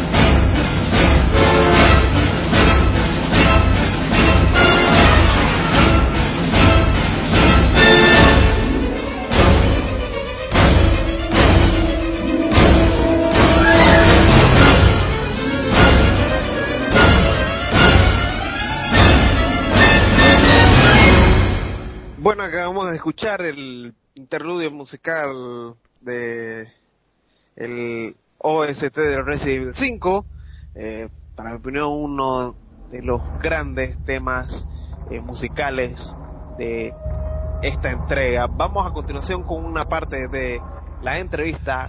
Mike hoy va a entrevistar a Lion. Contigo, Mike. Sí, gracias Ricardo. pues tenemos aquí a, a uno de los más veteranos de la comunidad, aunque es más fan de otro survival horror, pero vamos, no vamos a desprestigiar la fama de este gran argentino. Y damos la bienvenida a, a Sergio, alias Layan. Bienvenido, Layan. Buenas, Mike. Sí, bueno, eh, estamos, como ha dicho Ricardo, la parte de la entrevista, en la que vamos a hacerle una- par de cuestiones a, a este personaje. Y, bueno, para empezar, cuéntanos quién es Layan y, y qué es de su vida, sí, principalmente. Bueno, pri- principal, el, el apodo Leon fue una, es una variación de Leon, de Resident Evil. Pero debido a que es, es muy usado, le hice un pequeño cambio y aunque suene más o menos igual, más o menos cambia un poco la idea. De lo que es mi vida, bueno, sigo, me falta un, voy al último, último año escolar, secundaria, y ya tengo planes para seguir, estudi- para seguir estudiando lo que son carreras artísticas y edición.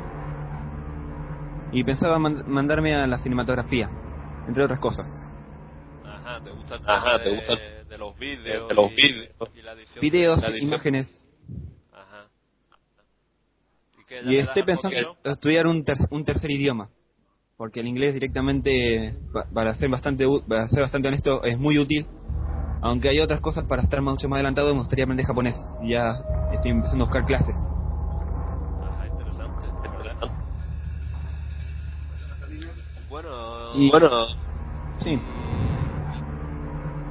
cuéntanos de tus aficiones principales. ¿Cómo? Cuéntanos de tus aficiones principales. Si te gusta el deporte, te gustan los videojuegos, te gusta eh, estar con los amigos, salir.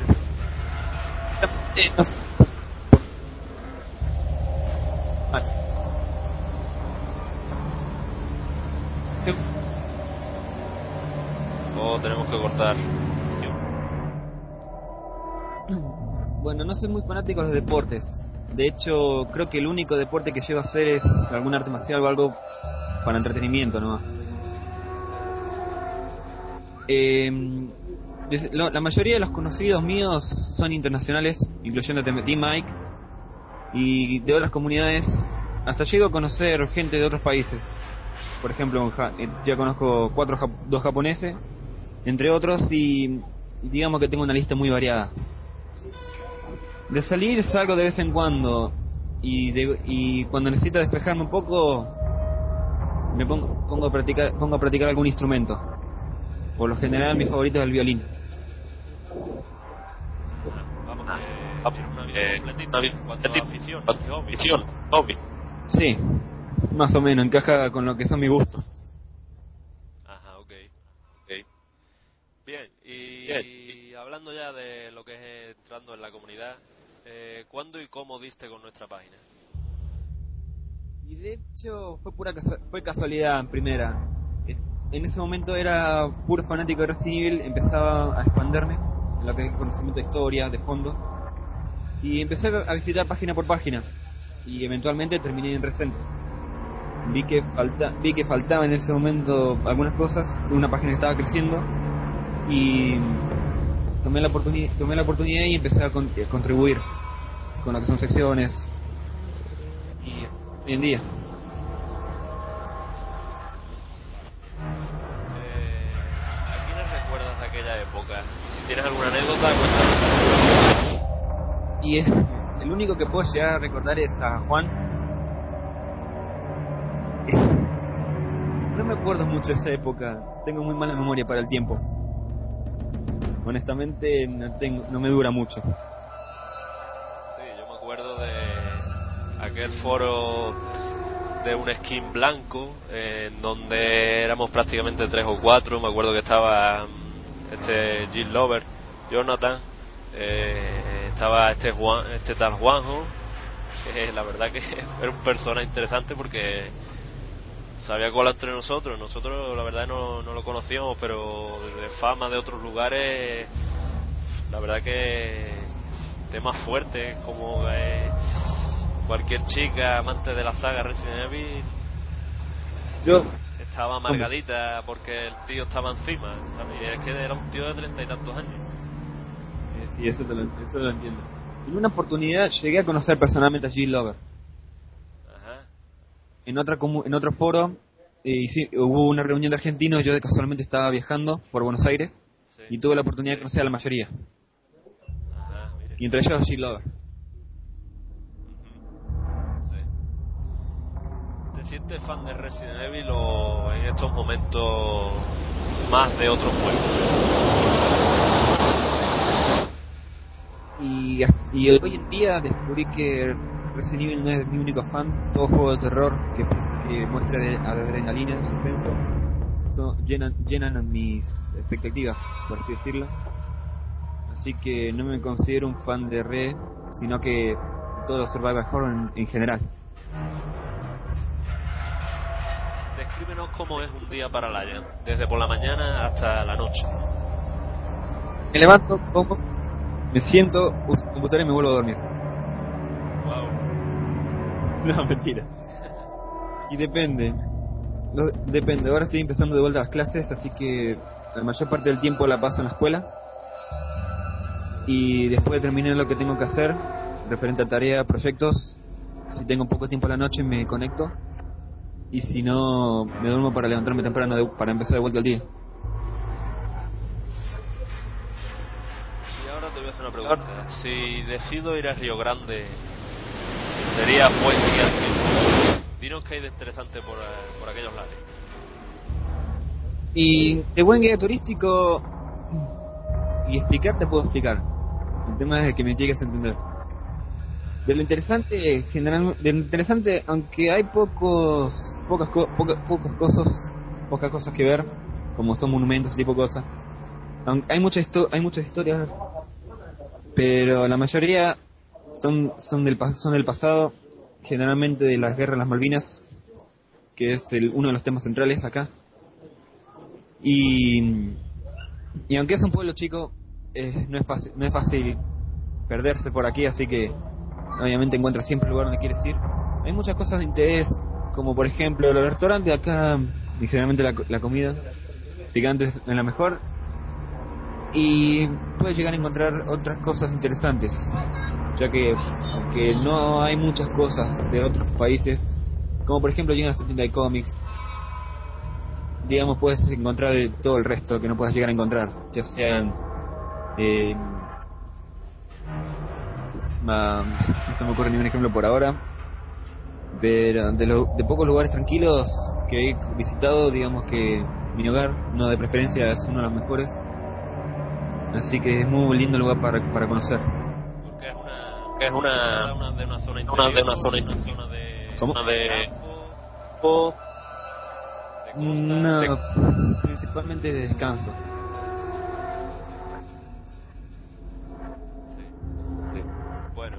Bueno, pues, Bueno, pues- vamos con la siguiente pregunta La siguiente. y centrándonos un poquito en lo que ya es eh, función en la comunidad.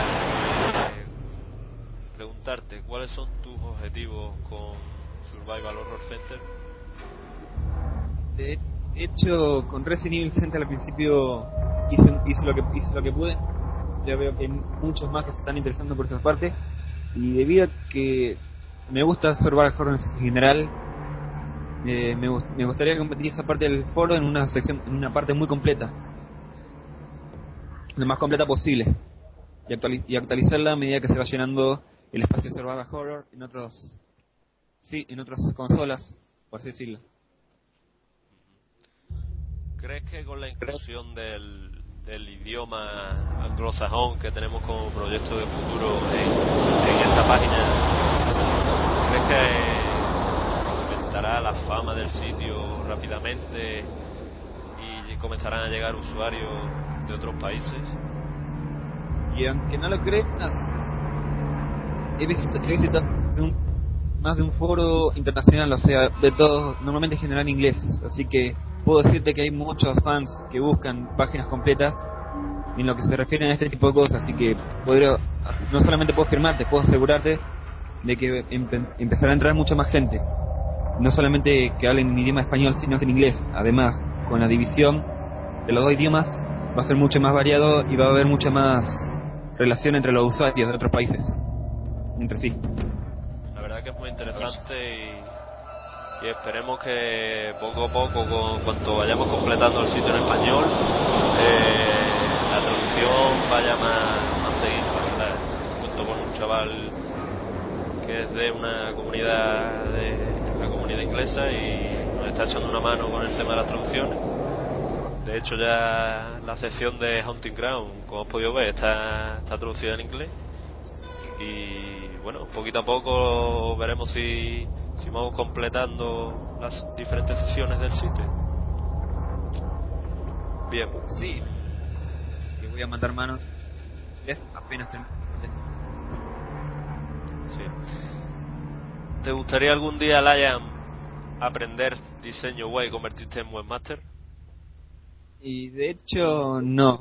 Honestamente, prefiero más lo que son materiales dinámicos, como son los vídeos en general. Así que no creo que me mande a esa, a esa parte de estudio.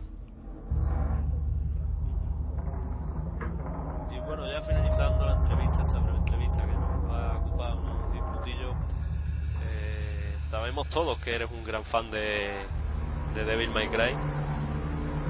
Ya vi el cosplay que te marcaste de Leon, pero me gustaría que, que te echaras un tinte blanquito en el cabello, a ver qué tal se te da el de Dante, ¿no? No puedo encontrar. Créeme, no puedo encontrar. Blanco. ¿Qué? ¿Por qué? No es, no es un color normal, por así decirlo. Así que no es fácil de encontrarlo. Acá puedo encontrar hasta verde si querés. Pero blanco no. Próximo reto en Devil May Cry. Y de hecho, sigo todavía con el Devil May Cry 4 tratando de analizar completamente el modo juego, lo, cómo, cómo usar al, man- al máximo. Así que, obviamente voy a seguir con el Cry 4 hasta que me convierta en un especialista. Hay muchos jugadores buenos y digamos que estoy en competencia con todos ellos. ¿Está al alcance o, o es duro la competencia de Dante? Y de hecho es muy dura la competencia. Hay muchos jugadores que ya son leyenda y hay otros que prácticamente ya se dieron a la fama. Especialmente, así por la pronunciación, Brea es una, una- es una, escucha, es una, es una de las mejores jugadoras que hay. Y honestamente estoy muy por debajo de su nivel. Suena interesante esto de, las competiciones de Devil May Cry, la verdad. Ojalá se pudieran hacer en Resident Evil, aunque también tenemos ahí el modo mercenario, pero la verdad que suena muy interesante. Esto de competiciones de batallas y de combos. También siempre me ha gustado mucho este juego, la verdad. He de reconocer que nada más que he jugado al, primero. Bueno, me he pasado únicamente el primero. Los, otros los he tocado así por encima, las primeras fases, pero la verdad que esta saga es de las mejores de videojuegos actualmente. Y creo que estás conmigo en ese sentido.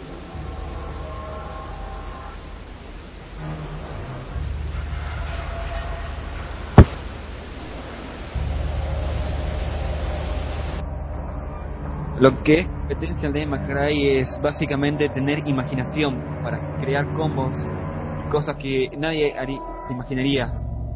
Esa es la competencia real y normalmente no tiene no tiene límites. Uno nada más se limita a hacer un una forma, usarlo y, eh, luego ponerlo en práctica. Pero acá en lo que es compet- competencia en general hacemos completamente usamos todo lo que tenemos material, usamos tanto todos los estilos, todas las armas, incluso el, escenario en sí. Así que hay cientos de materiales que nosotros podemos utilizar para hacer de esta competencia mucho más decente para otros jugadores. Y últimamente empiezan a salir nuevos jugadores que realmente tienen mucha habilidad y haciendo mucho más difícil el desafío. ¿Y ¿Hay gente hispa- hispana que, que se anima a estos retos o solamente son gente extranjera?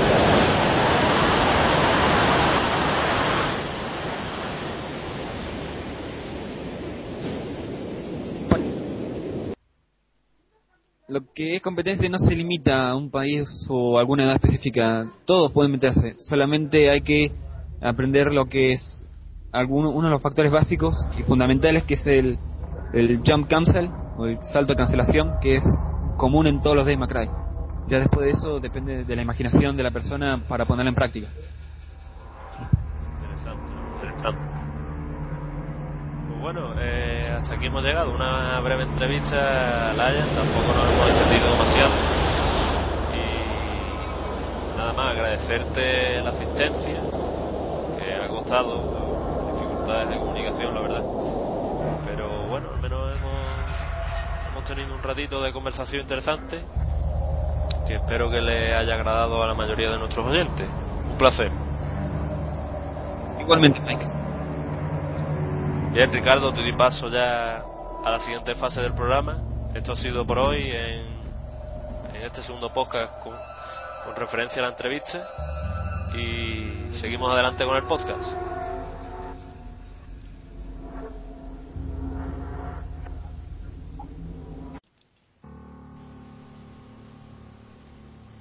Bueno, eh, después de escuchar eh, la sección anterior, vamos ahora a otra innovación, otro otro tema nuevo que tenemos aquí en el podcast de Recenter, donde vamos a hablar de un dato curioso de la saga, que son las colecciones. Mucho hay para coleccionar en, en el mundo de Resident Evil y tenemos hoy invitado a un experto y también conocedor en el ámbito del tema. Mike va a hablar con él y te doy el pase, Mike, para que comencemos con esta nueva parte del podcast. Como bien has comentado Ricardo, en esta parte del programa vamos a abrir fronteras y visitar a un gran coleccionista de objetos de Resident Evil.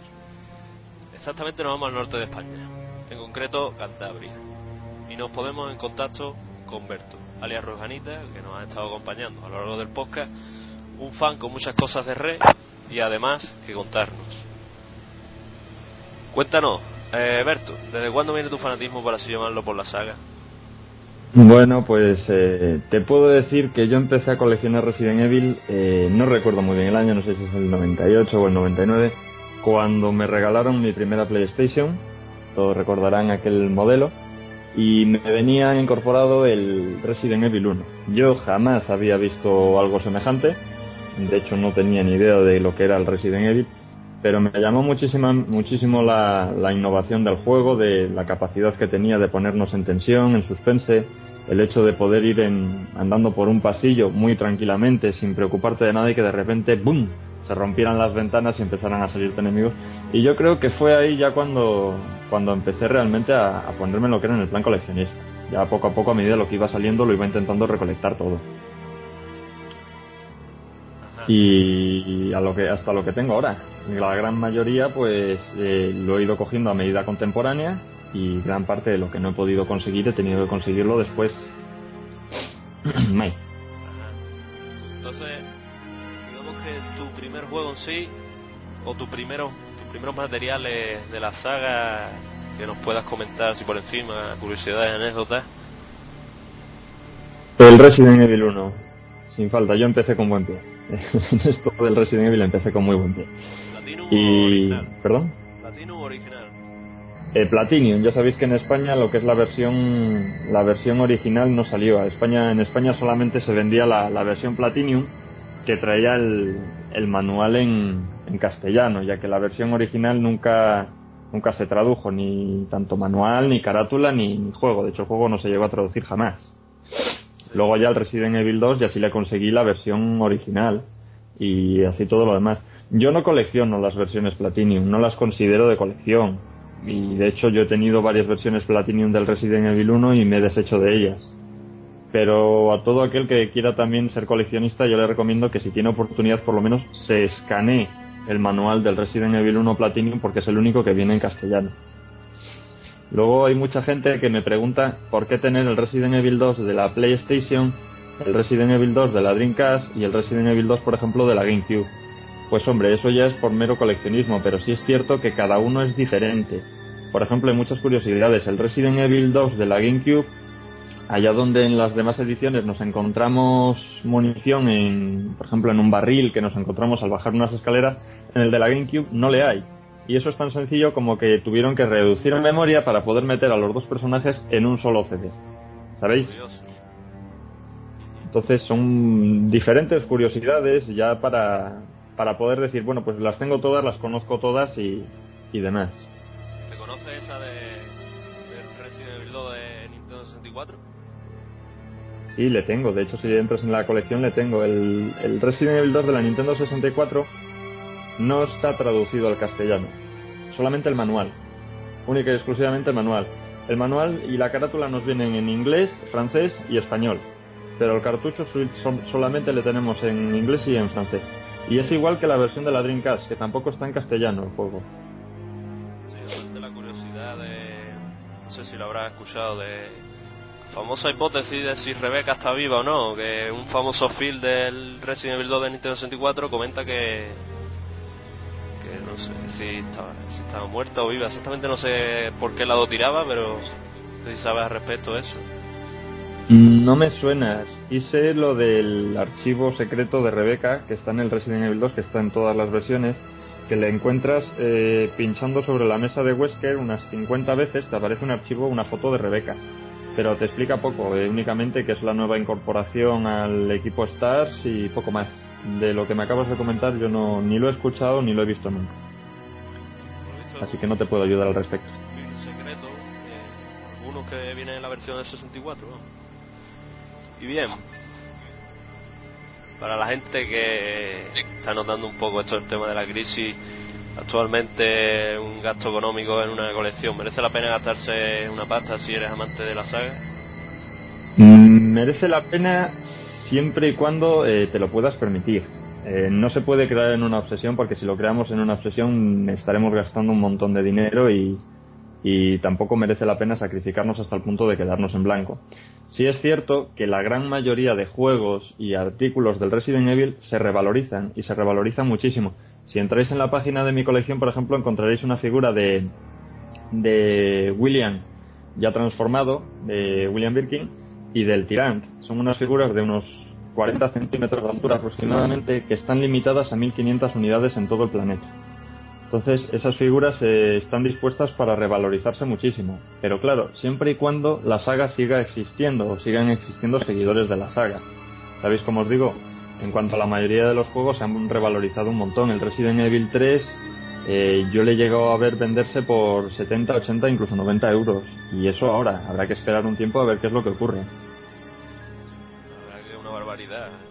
De hecho, recuerda cuando te estuve comentando lo de que me haría mucha ilusión recibir tres original, porque es de los que no tengo. Pues días después me puse a hacer una búsqueda por, el, por las tiendas típicas de eBay o Amazon. Y la verdad que precio abismales. Y te estoy hablando de la versión, la versión de, de PlayStation. No, no, la verdad es que se han, se han puesto carísimos. Todos los juegos, por eso hay que intentar siempre pillarles en el momento en el que salen, porque enseguida que pasa un año y desaparecen de catálogo empiezan a subir de precio. Es una cosa que me ha llamado mucho la atención siempre. Y yo lo comento mucho esto con, con mi amigo MV, eh, Manuel, el usuario MV, todos le conoceréis, que es también un gran coleccionista como yo, quiero mandarle desde aquí un mensaje, y estamos siempre en, en continuo contacto, ¿sabes? Porque como yo le digo, somos eh, enemigos íntimos, pero no es cierto, siempre estamos colaborando el uno con el otro y nos pasamos, pues aquí es más barato, pues aquí es más caro, pero la realidad es que todo, o prácticamente todo, está más caro que el día que se sacó la venta. Y más lo notamos los que los que so- los que fuimos de la época de la salida, ¿no? Claro, yo me acuerdo que un juego costaba sobre unas 7.000, 8.000 pesetas, lo que vendría a ser pues, unos 50 euros, pero un juego nuevo. Estamos hablando de un juego de segunda mano que ha pasado por muchas manos seguramente y que ya se están rozando los 100 euros. Y tiene, son juegos que tienen 10 años algunos de ellos. Y que seguro que tienen típicos defectos, que vamos a ver. Hombre, claro. Un precio aceptable, unos 30 euros, 40 con mucho ya mucho, pero ya sobrepase los 80 euros ya es un pasote a mi vez. Sí, eh, la verdad es que muchos cogen precios excesivos. Yo recomiendo, por ejemplo, eh, sí recomiendo gastárselo en lo que sería un Resident Evil 2 o 3, pero recomiendo tener mucha prudencia y no gastarse nunca más de 50 euros en ello. Nunca. Por un Survivor no recomiendo gastarse más de 20 euros. Por un Resident Evil 1, eh, el Resident Evil 1 y el Director's Cut, que son juegos que nunca se tradujeron, merece más la pena comprarlos en el extranjero. Por ejemplo, en Gran Bretaña eh, son juegos que se están vendiendo por 7, 8 euros, sin ningún problema. Y además, eh, yo le recomiendo a la gente que pierda el miedo a comprar en el extranjero, sobre todo en Japón, porque es gente que funciona muy bien, que te lo envía perfectamente y que en el momento que te dice esto está con esta calidad, puedes confiar plenamente en ello. Yo nunca he tenido un solo problema y he comprado más de 100 veces en Japón y yo lo recomiendo totalmente.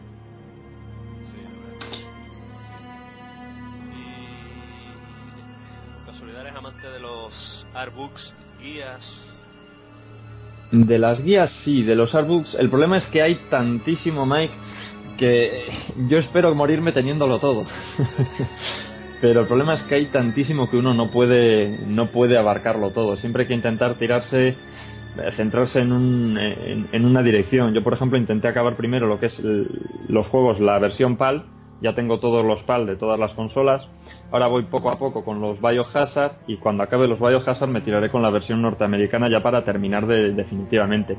A la vez voy poco a poco recolectando figuras, eh, manuales, pero yo sé que manuales mm, hasta la fecha los tengo todos la versión castellana. Me falta uno que me tiene que llegar, pero vamos, ya los tengo conseguidos todos. No sé si me, no sé si finalmente me meteré con las versiones inglesas o japonesas, pero los artbooks eh, sí quiero terminarlos.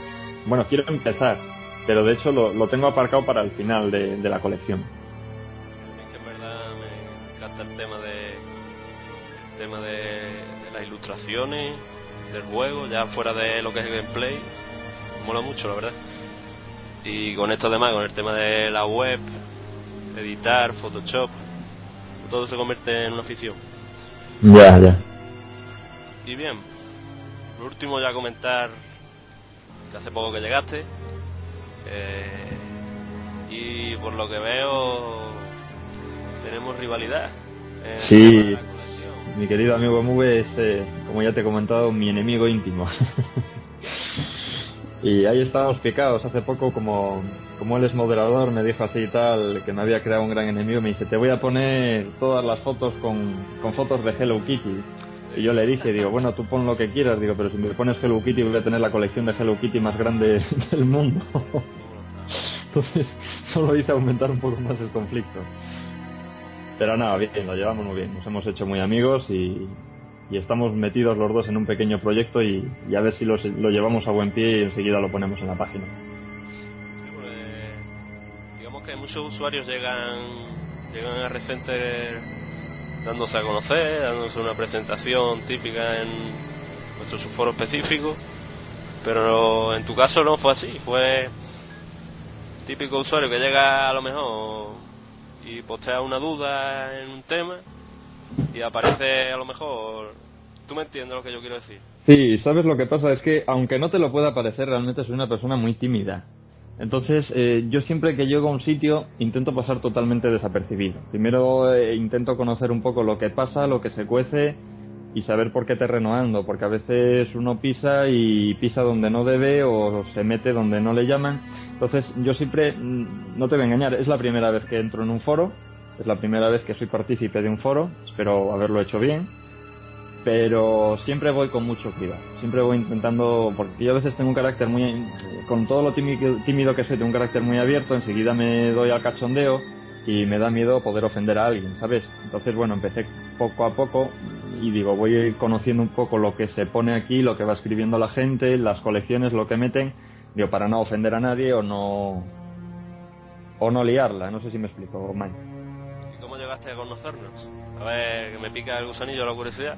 Pues te lo explico. Eh, yo conocí esta página precisamente buscando buscando colecciones.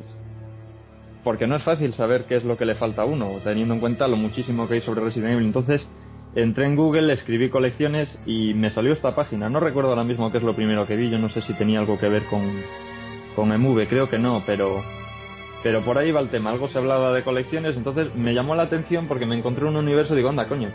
Eh, perdón, perdón por la palabra. Digo, un mundo en el que puedo hablar con gente como yo, que le gusta mucho el tema, que puedes expresarte sin que estés fuera de lugar. Y bueno, la verdad es que empecé poco a poco, poco a poco y me enganché. Y hasta hoy. ¿Alguna amistad? Aparte Y bueno. de aquí presentes. Eh, voy conociendo poco a poco a la gente, pero como ya te digo, me cuesta. Voy intentando, voy intentando ayudar. Por ejemplo, el otro día respondí a una duda que hubo sobre el Resident Evil Remake, pero voy poco a poco. De amistad, amistad como tal, estáis vosotros y está Emuka. El resto los considero mis amigos, pero no he llegado todavía a intimar con ellos. Pero bueno, todo se andará. Cuenta que la mayoría procede de Sudamérica. La verdad que es que es curioso que lo comenté en el otro podcast que aquí el Menda es español y, y prácticamente la mayoría son de Chile, México, Argentina. Es curioso la verdad y de, y de España me ha sorprendido que hay poco poco fan a unirse a la comunidad. Y creo que me lo comentaste tú hace una charla que aquí la gente tendía menos a abrirse. Sí, yo creo que el español es más cerrado, es más seco. Yo creo que al español incluso le cuesta más reconocer eh, sus propios gustos, muchas veces incluso por la ignorancia, de decir, ojo, es que si yo le digo a alguien que soy coleccionista o que me gusta mucho esto, mm, me van a tachar de friki. Es una palabra que se ha creado ahora y yo considero es una palabra, si se usa mal, es una palabra bastante fea. Si se usa buenas, eh, yo la uso muy a menudo y en cachondeo. Pero el español es muy seco y es muy cortante. Por eso yo creo que la mayoría de la gente tiene miedo a, abrirse y reconocer este tipo de cosas. Pero bueno, parece que poco a poco eso ya va cambiando. Esperemos. Bueno, ya por último, para dar cerrada esta sección nueva, eh, un discursillo breve de consejos para algún oyente que nos esté escuchando y quiera adentrarse en el mundo de las colecciones, porque nunca es tarde. Que tenga paciencia. Sobre todo que tenga muchísima paciencia porque no se puede no se puede conseguir todo de golpe. Cuando uno descubre, por ejemplo, lo que es eBay, que eBay es un es un foro de venta que tiene muchísimas cosas y vas buscando cosas y el problema que tiene eBay es que vas encontrando y vas encontrando y vas encontrando y vas diciendo por una más, por una más, hay que tener mucha paciencia porque si no uno se puede se puede atascar en el proceso y se puede ver en un en un grave problema y lo segundo, que vigile mucho lo que compra, que vigile mucho y procure hablar siempre con el vendedor antes, eh, porque si no se va a ver también en algún problema como me ha pasado a mí de que te dicen el juego está en perfecto estado y te llega una auténtica mierda, por decirlo así. Hay que intentar hablar seriamente con ellos y decirle, oye, mira, si me vas a mandar una cosa que es lo que no quiero, no lo hagas porque te la, te la voy a devolver o, o, vas a tener contramedidas. Y nada más, que quiten el miedo a comprar en el extranjero, que yo sé que hay muchísima gente que no se atreve a comprar fuera de su país, que se atrevan a usar PayPal sin problemas, que yo lo he usado durante mucho tiempo y no me ha dado problemas como comprador.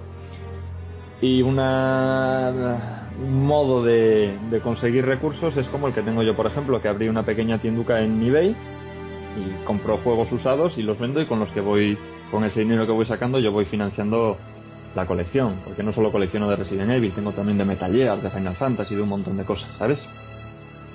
Y yo creo que un poco, un poco eso. Muchas gracias por tu disponibilidad para esta sección, Alberto, y ya postularemos si hacemos siguientes números de este apartado en los siguientes podcasts. Muy bien, Mike.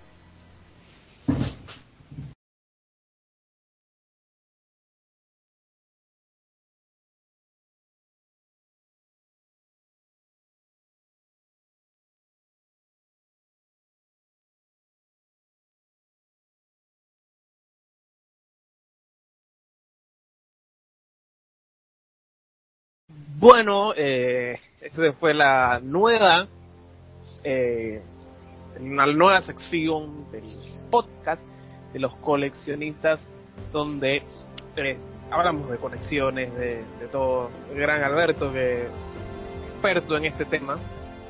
Como decían ellos, hay un mundo de, cosas para coleccionar en, eh, de Resident Evil y además el valor que tiene. Muy buena esta, así que para todos los interesados ya saben que cuando se pueden contactar con Alberto ahí para pedirle consejos. Bueno, señores, nosotros seguimos con el programa. Vamos ahora a hablar sobre qué está pasando de nuevo en el foro, la comunidad de Reset. Estas son las actualizaciones. Mike. Sí. Bueno, eh, como todos sabéis, eh, ya prácticamente ha salido el juego. mm, hace un mes aproximadamente. Y, y ha parado un poco el tema de las actualizaciones en la página. Y básicamente es por el motivo de que estamos trabajando, estamos trabajando bastante en la futura sesión del juego. Eh, estamos maquetando e investigando todo el material posible. Eh, últimamente nos están llegando muchas preguntas sobre cuándo estará, pero tan solo pedir un poco de paciencia, que es una tarea un poco larga y queremos hacerlo con tranquilidad para que todo salga sobresaliente y, y os guste, que simplemente ese es el principal objetivo de, que tenemos a la hora de, de crear material, de ponerlo a vuestra disposición y facilitaros la mayor info de este juegazo que la verdad ya os puedo adelantar que va a ser una sección bastante completa muy bastante amplia donde podrás consultarla para, para cualquier problema que, te surja. Y bien también cabe mencionar que como todos sabéis las descargas han estado deshabilitadas en, en este último mes debido a un problema con el servidor de sobrecarga de, de ficheros es lo que tiene cuando cuando muchos usuarios se conectan al mismo fichero o a varios. Y lo más probable es que todo el material multimedia vaya destinado a YouTube, sea banda sonora o vídeos del juego, que digamos que es un inconveniente porque a muchos usuarios y visitantes seguro que les gusta el tema de descargar vídeos, cutscenes eh, y tenerlos en su propio PC para verlo cuando quieran. Pero bueno, ya se os facilitarán consejos para descargar mismo los ficheros de, YouTube en, en HD, el caso de los vídeos, o en High Quality, en el caso de la, de las músicas, que estarán además en- disponibles enlazados sin problema en la sesión del juego. Y bien, eso es lo que respecta a Recenter, porque después os quería hacer un llamamiento eh, sobre otro proyecto que dentro de poquito cumple un año, pero tiene poco renombre aún y eso es nuestra otra página web, nuestro otro huequito de convivencia eh, titulado Survival Horror Center. Eh, en primer lugar, quería anunciarle esta otra comunidad.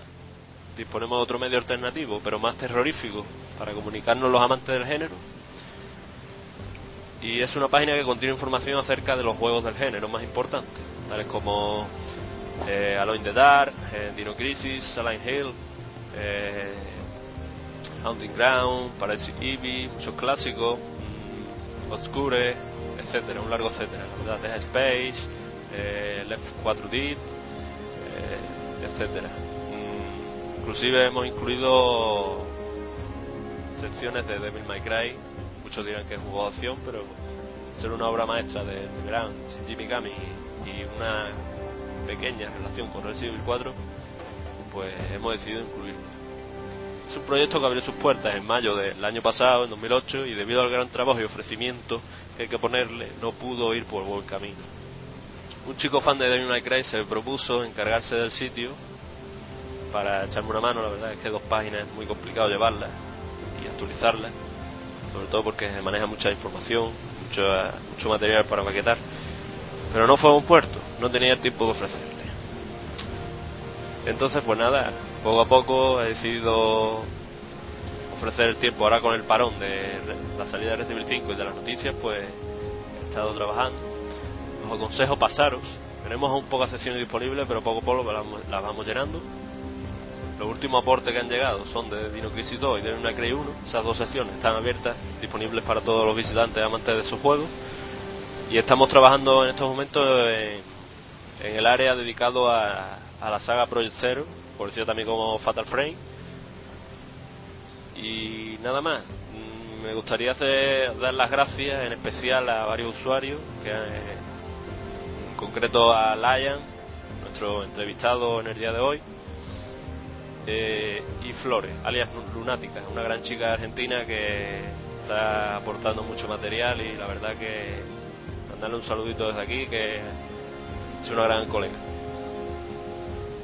Y nada más, ya me gustaría también nombrar el último concurso que hemos hecho, en concreto de carátulas, que ha tenido una gran aceptación, en concreto 38, 38 carátulas que nos han enviado los usuarios y visitantes de un gran nivel y que el martes santo tuvimos la evaluación.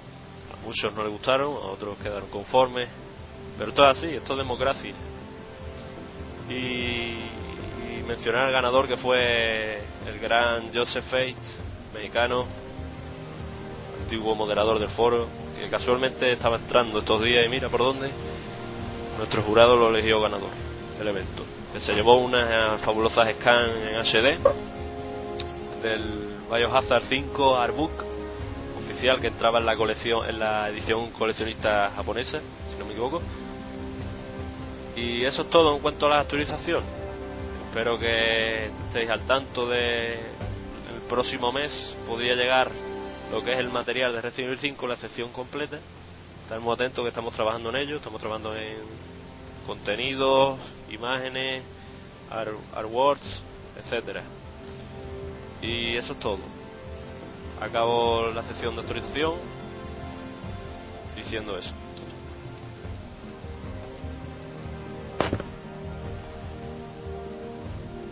Bueno, eh, bastante bueno, bastante eh, todo interesante todo lo que ha estado pasando en el foro, no mucha actividad como dice Ray, pero eh, los últimos eventos que han habido bastante interesantes y, y muy buenos.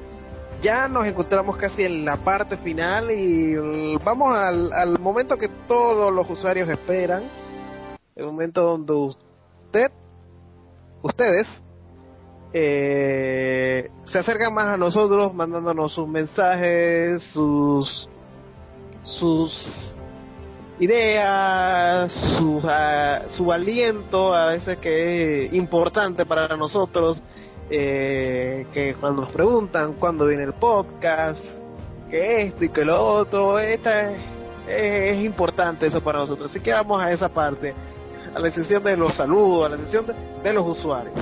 Vamos a ver eh, exactamente qué saludos tenemos, Mike. Sí, bueno, tenemos tela para contar aquí. La verdad que se ha implicado mucho ya, mucho interés en el segundo podcast, tras el primero. Y, y hay mensajes para todos los gustos. Eh, doy paso al primero, nuestro gran colega y gran amigo, Carlos Olivera, el chileno, uno de los más veteranos de, la, de Recenter. Y aquí comienzo a leer su mensaje.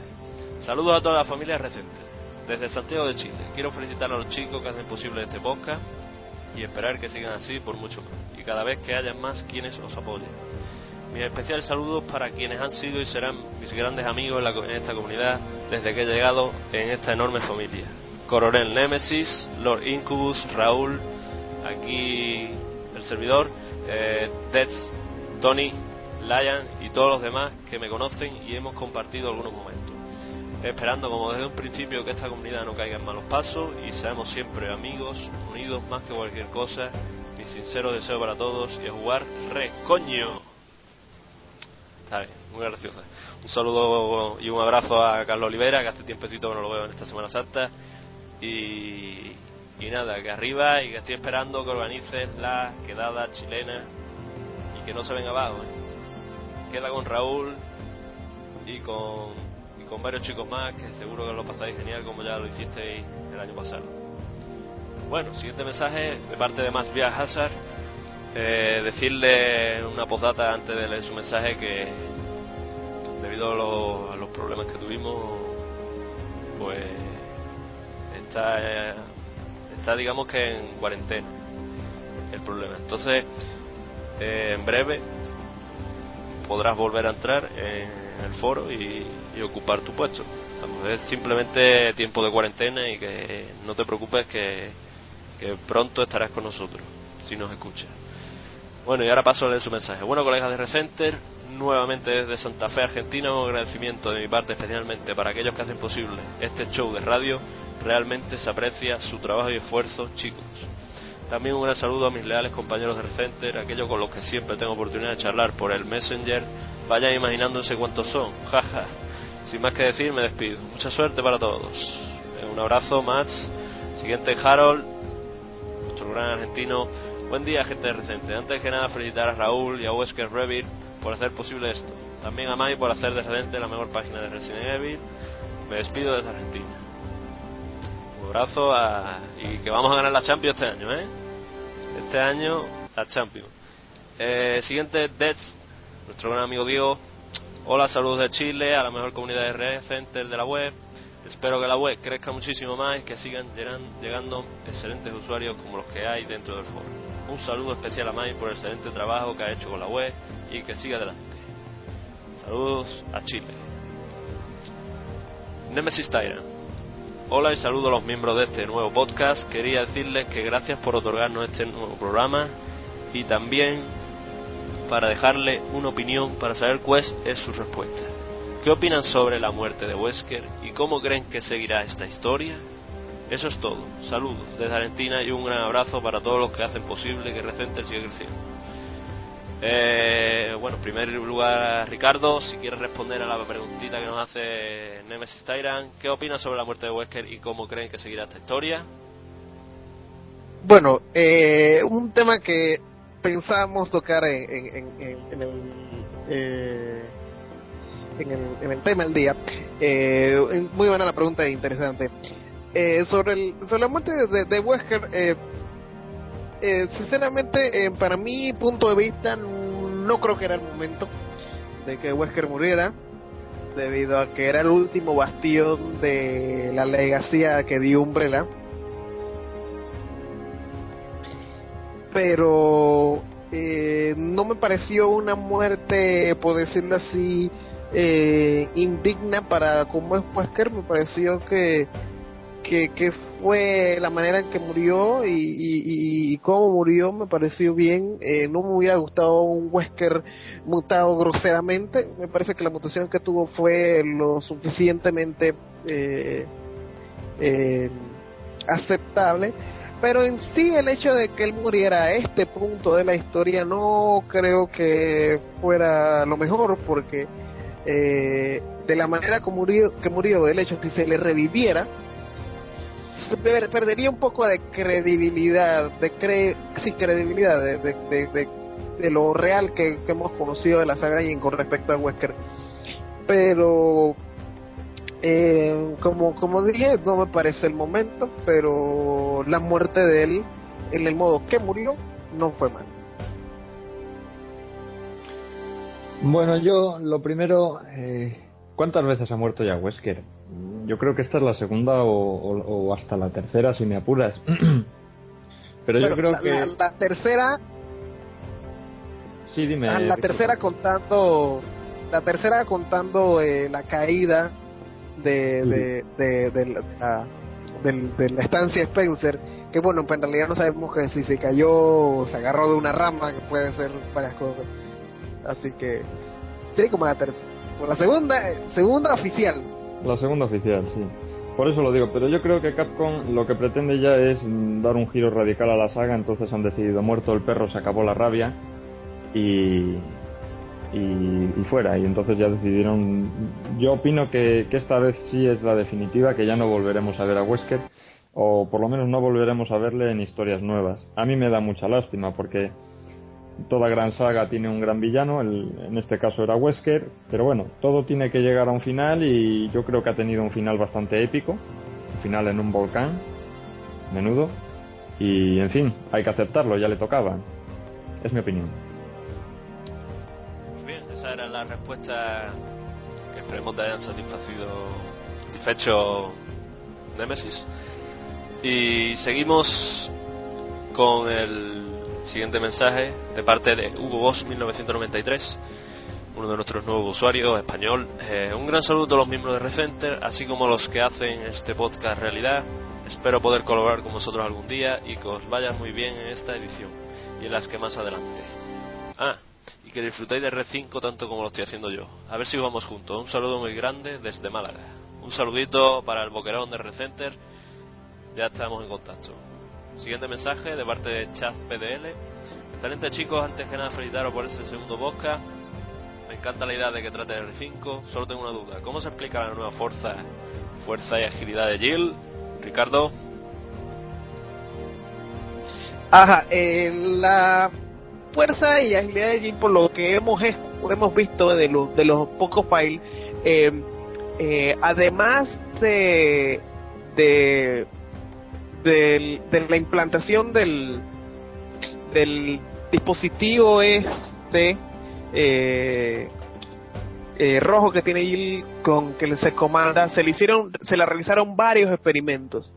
Eh, como mencionamos anteriormente, hay un, eh, un, eh, un, un archivo que mencionaba Mike sobre donde se habla de una despigmentación debido a ciertos cambios en el en, en las en los experimentos que se le hizo. Se le mantuvo en un coma inducido para poder realizarle los cambios eh, genéticos o morfológicos de una manera más probable. Mm, Que yo haya visto que tenga evidencia eh, de eso, eh, porque no he jugado el juego, no tengo una relación directa si ha sido eh, debido a un cambio específico con el virus T o las plagas.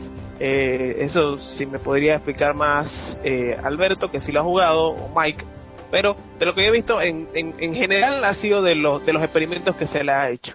No sé si ustedes chicos que tienen jugado tienen alguna referencia más Bueno, yo creo que yo creo que todo se debe en base al, al dispositivo que tiene que tiene insertado en el cuerpo, que parece que es el propio dispositivo el que le el que la controla, tal y como dice ella, porque de hecho una vez que, que la arrancas el dispositivo se derrumba, literalmente cae al suelo y queda sin fuerzas, queda sin sin, sin ganas casi de vivir, digamos. Yo creo que el propio dispositivo eh, la manejaba tanto a nivel muscular como nervioso como como la daba la misma fuerza de la que de la que comentabais. No creo que tenga ningún virus ni, ni ninguna otra operación extraña. eh, pienso yo.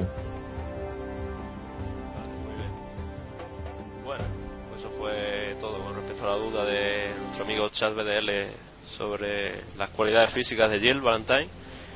Seguimos con el mensaje de Hans Redfield. Hola de nuevo a todos los que han colaborado en Recenter y también a todos los que hicieron posible este segundo podcast.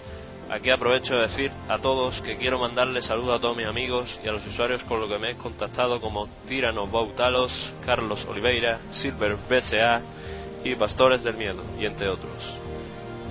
Un saludo para México. Siguiente mensaje de nuestro gran amigo Albert alias Vejito. Ánimo a todos los que hacen posible que esta gran página sea como es y felicidades por este segundo podcast. Yo desde las sombras seguiré aportando lo que buenamente pueda y esperemos que en el futuro se unan más los colaboradores. Para que Recenter sea aún más una de las mejores páginas de Resident Evil. Un saludo para Cataluña, y seguimos con el mensajito de nuestro colega Emuve. Muchísima suerte con la grabación del podcast. Me hubiera encantado participar, pero por problemas técnicos y de tiempo no puedo asistir activamente. Afortunadamente estaré muy bien sustituido y será un programa excelente. Espero que se acuerden de mí, muchachos. Hombre, ¿cómo nos vamos a acordar? Dice Por que no nos vamos a acordar, Alberto. Por supuesto, claro que sí, ya lo sabe él además, que, que estaba dispuesto a tenerle en la boca en todo momento. Es una lástima, la verdad es que habría, habría sido ideal que hubiésemos podido hacer juntos la, la sección de coleccionismo. Le habría dado mucho más juego. problema que estará disponible seguramente para otra ocasión.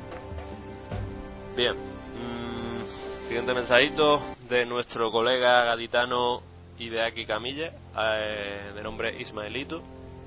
Muchos lo conocerán porque ha sido usuario más gracioso del año, porque es del patético de Madrid, etcétera.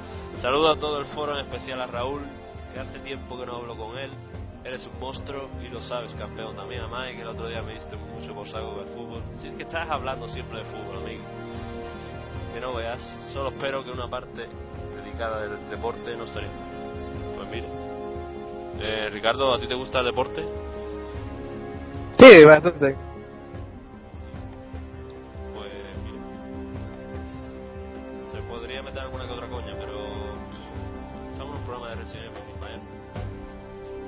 Complicada la cosa. Fin. Siguiente mensaje de parte de nuestro amigo Antonio William Birkin.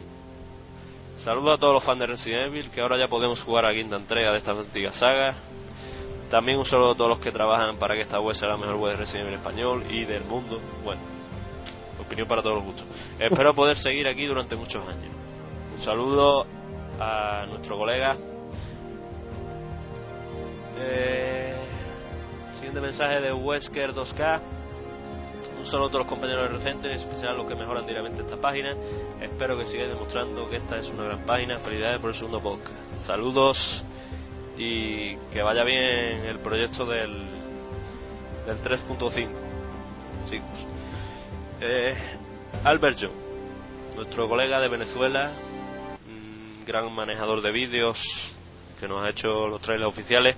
Un saludo a los de Recenter y mis cordiales felicitaciones a sus creadores. Gracias por darnos esta página para nosotros, los fans de esta galardonada serie. Con todo el apoyo de nosotros creemos la mejor página de red del mundo. Y bueno, una preguntita acerca de si les gusta cómo Gascon está llevando la serie con estos nuevos cambios. Ricardo. Eh, mm, eh, eh, me, si, please, me repite la pregunta, por favor, que no la escuché bien.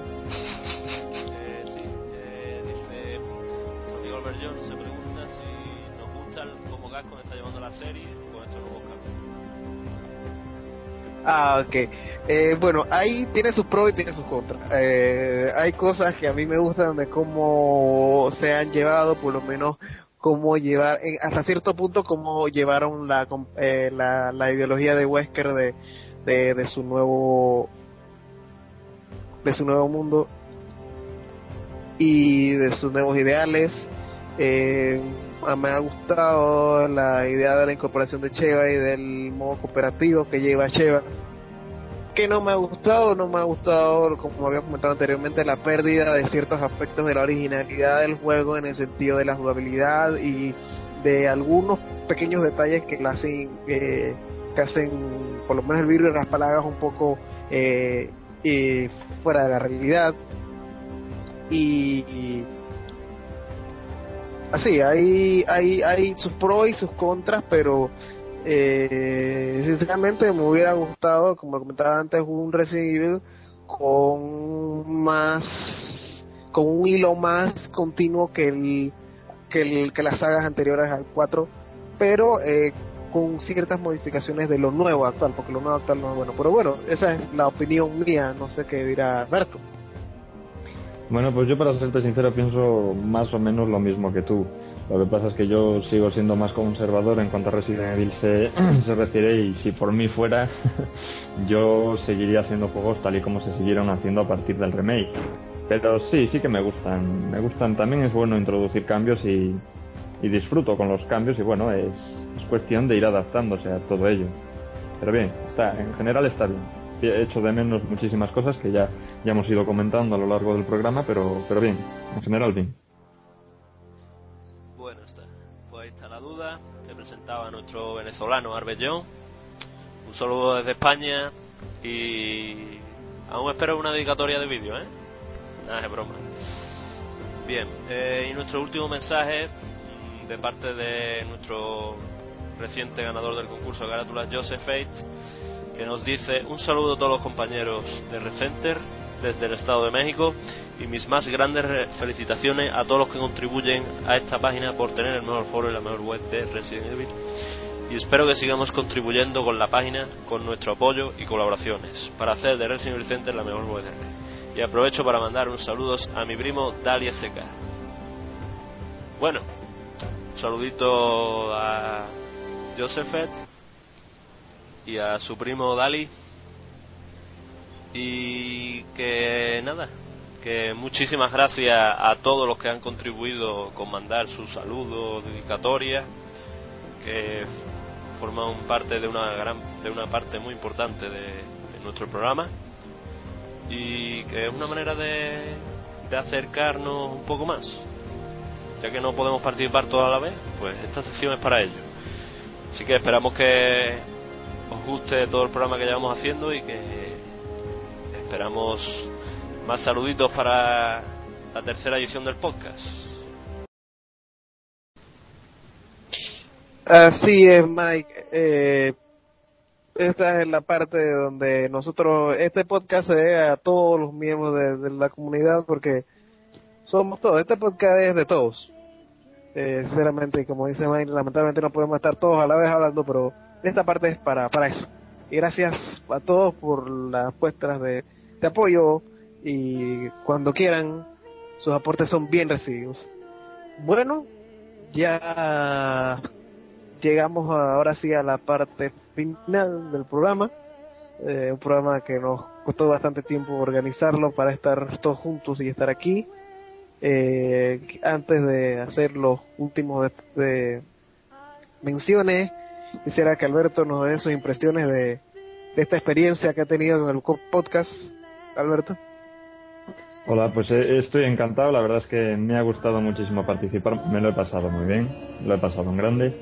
Y espero si el día de mañana se puede seguir seguir ayudándonos a que esto a que esto siga más.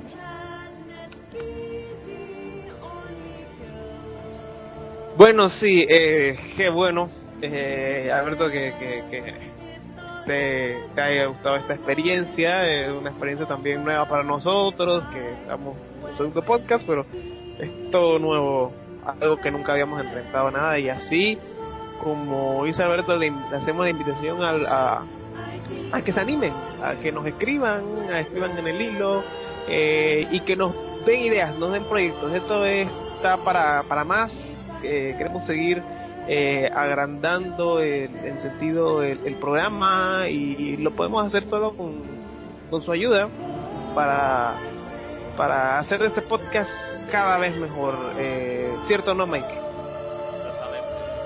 Yo la verdad que ya estoy notando que en este segundo podcast, bueno, hemos tenido un poquito de menos nervios eh, y que, bueno, nos vamos, nos vamos abriendo más y nos va saliendo mejor la cosa. Y aparte que mientras nos divirtamos, eso es lo importante, pues para adelante.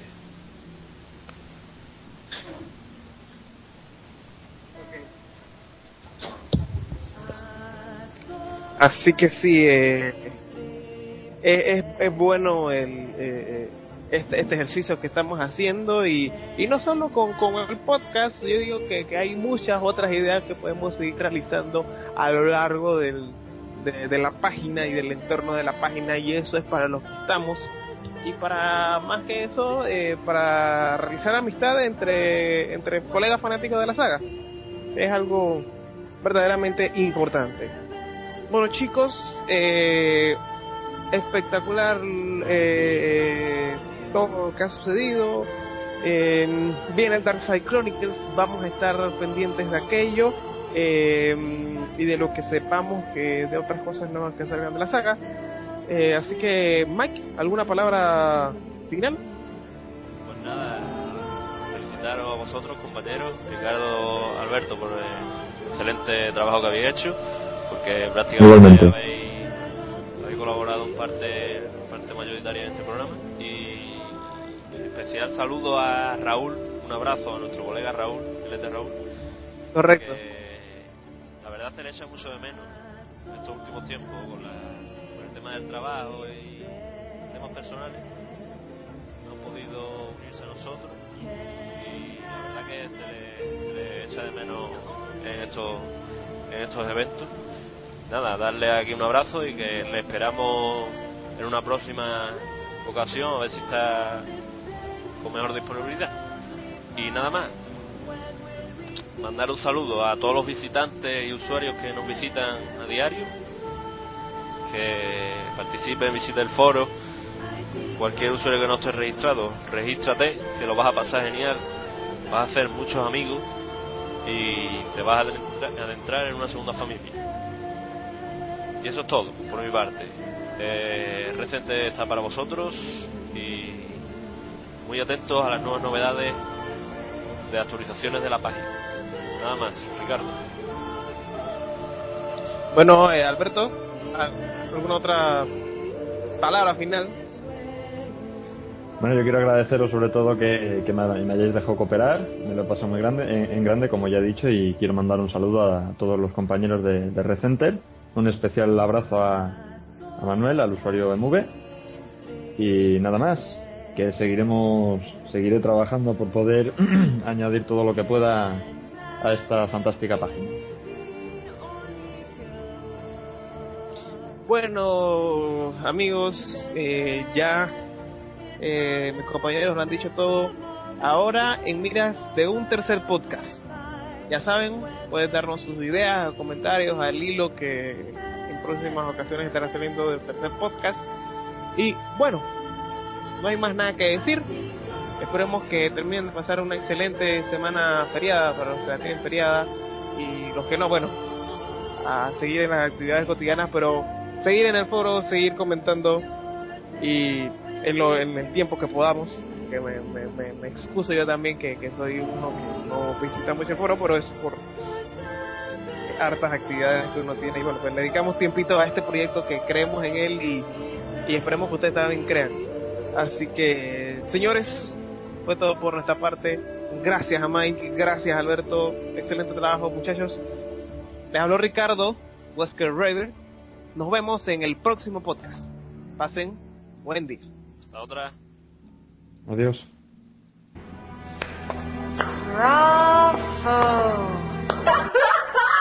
Hasta después. Esto fue una producción de Recenter.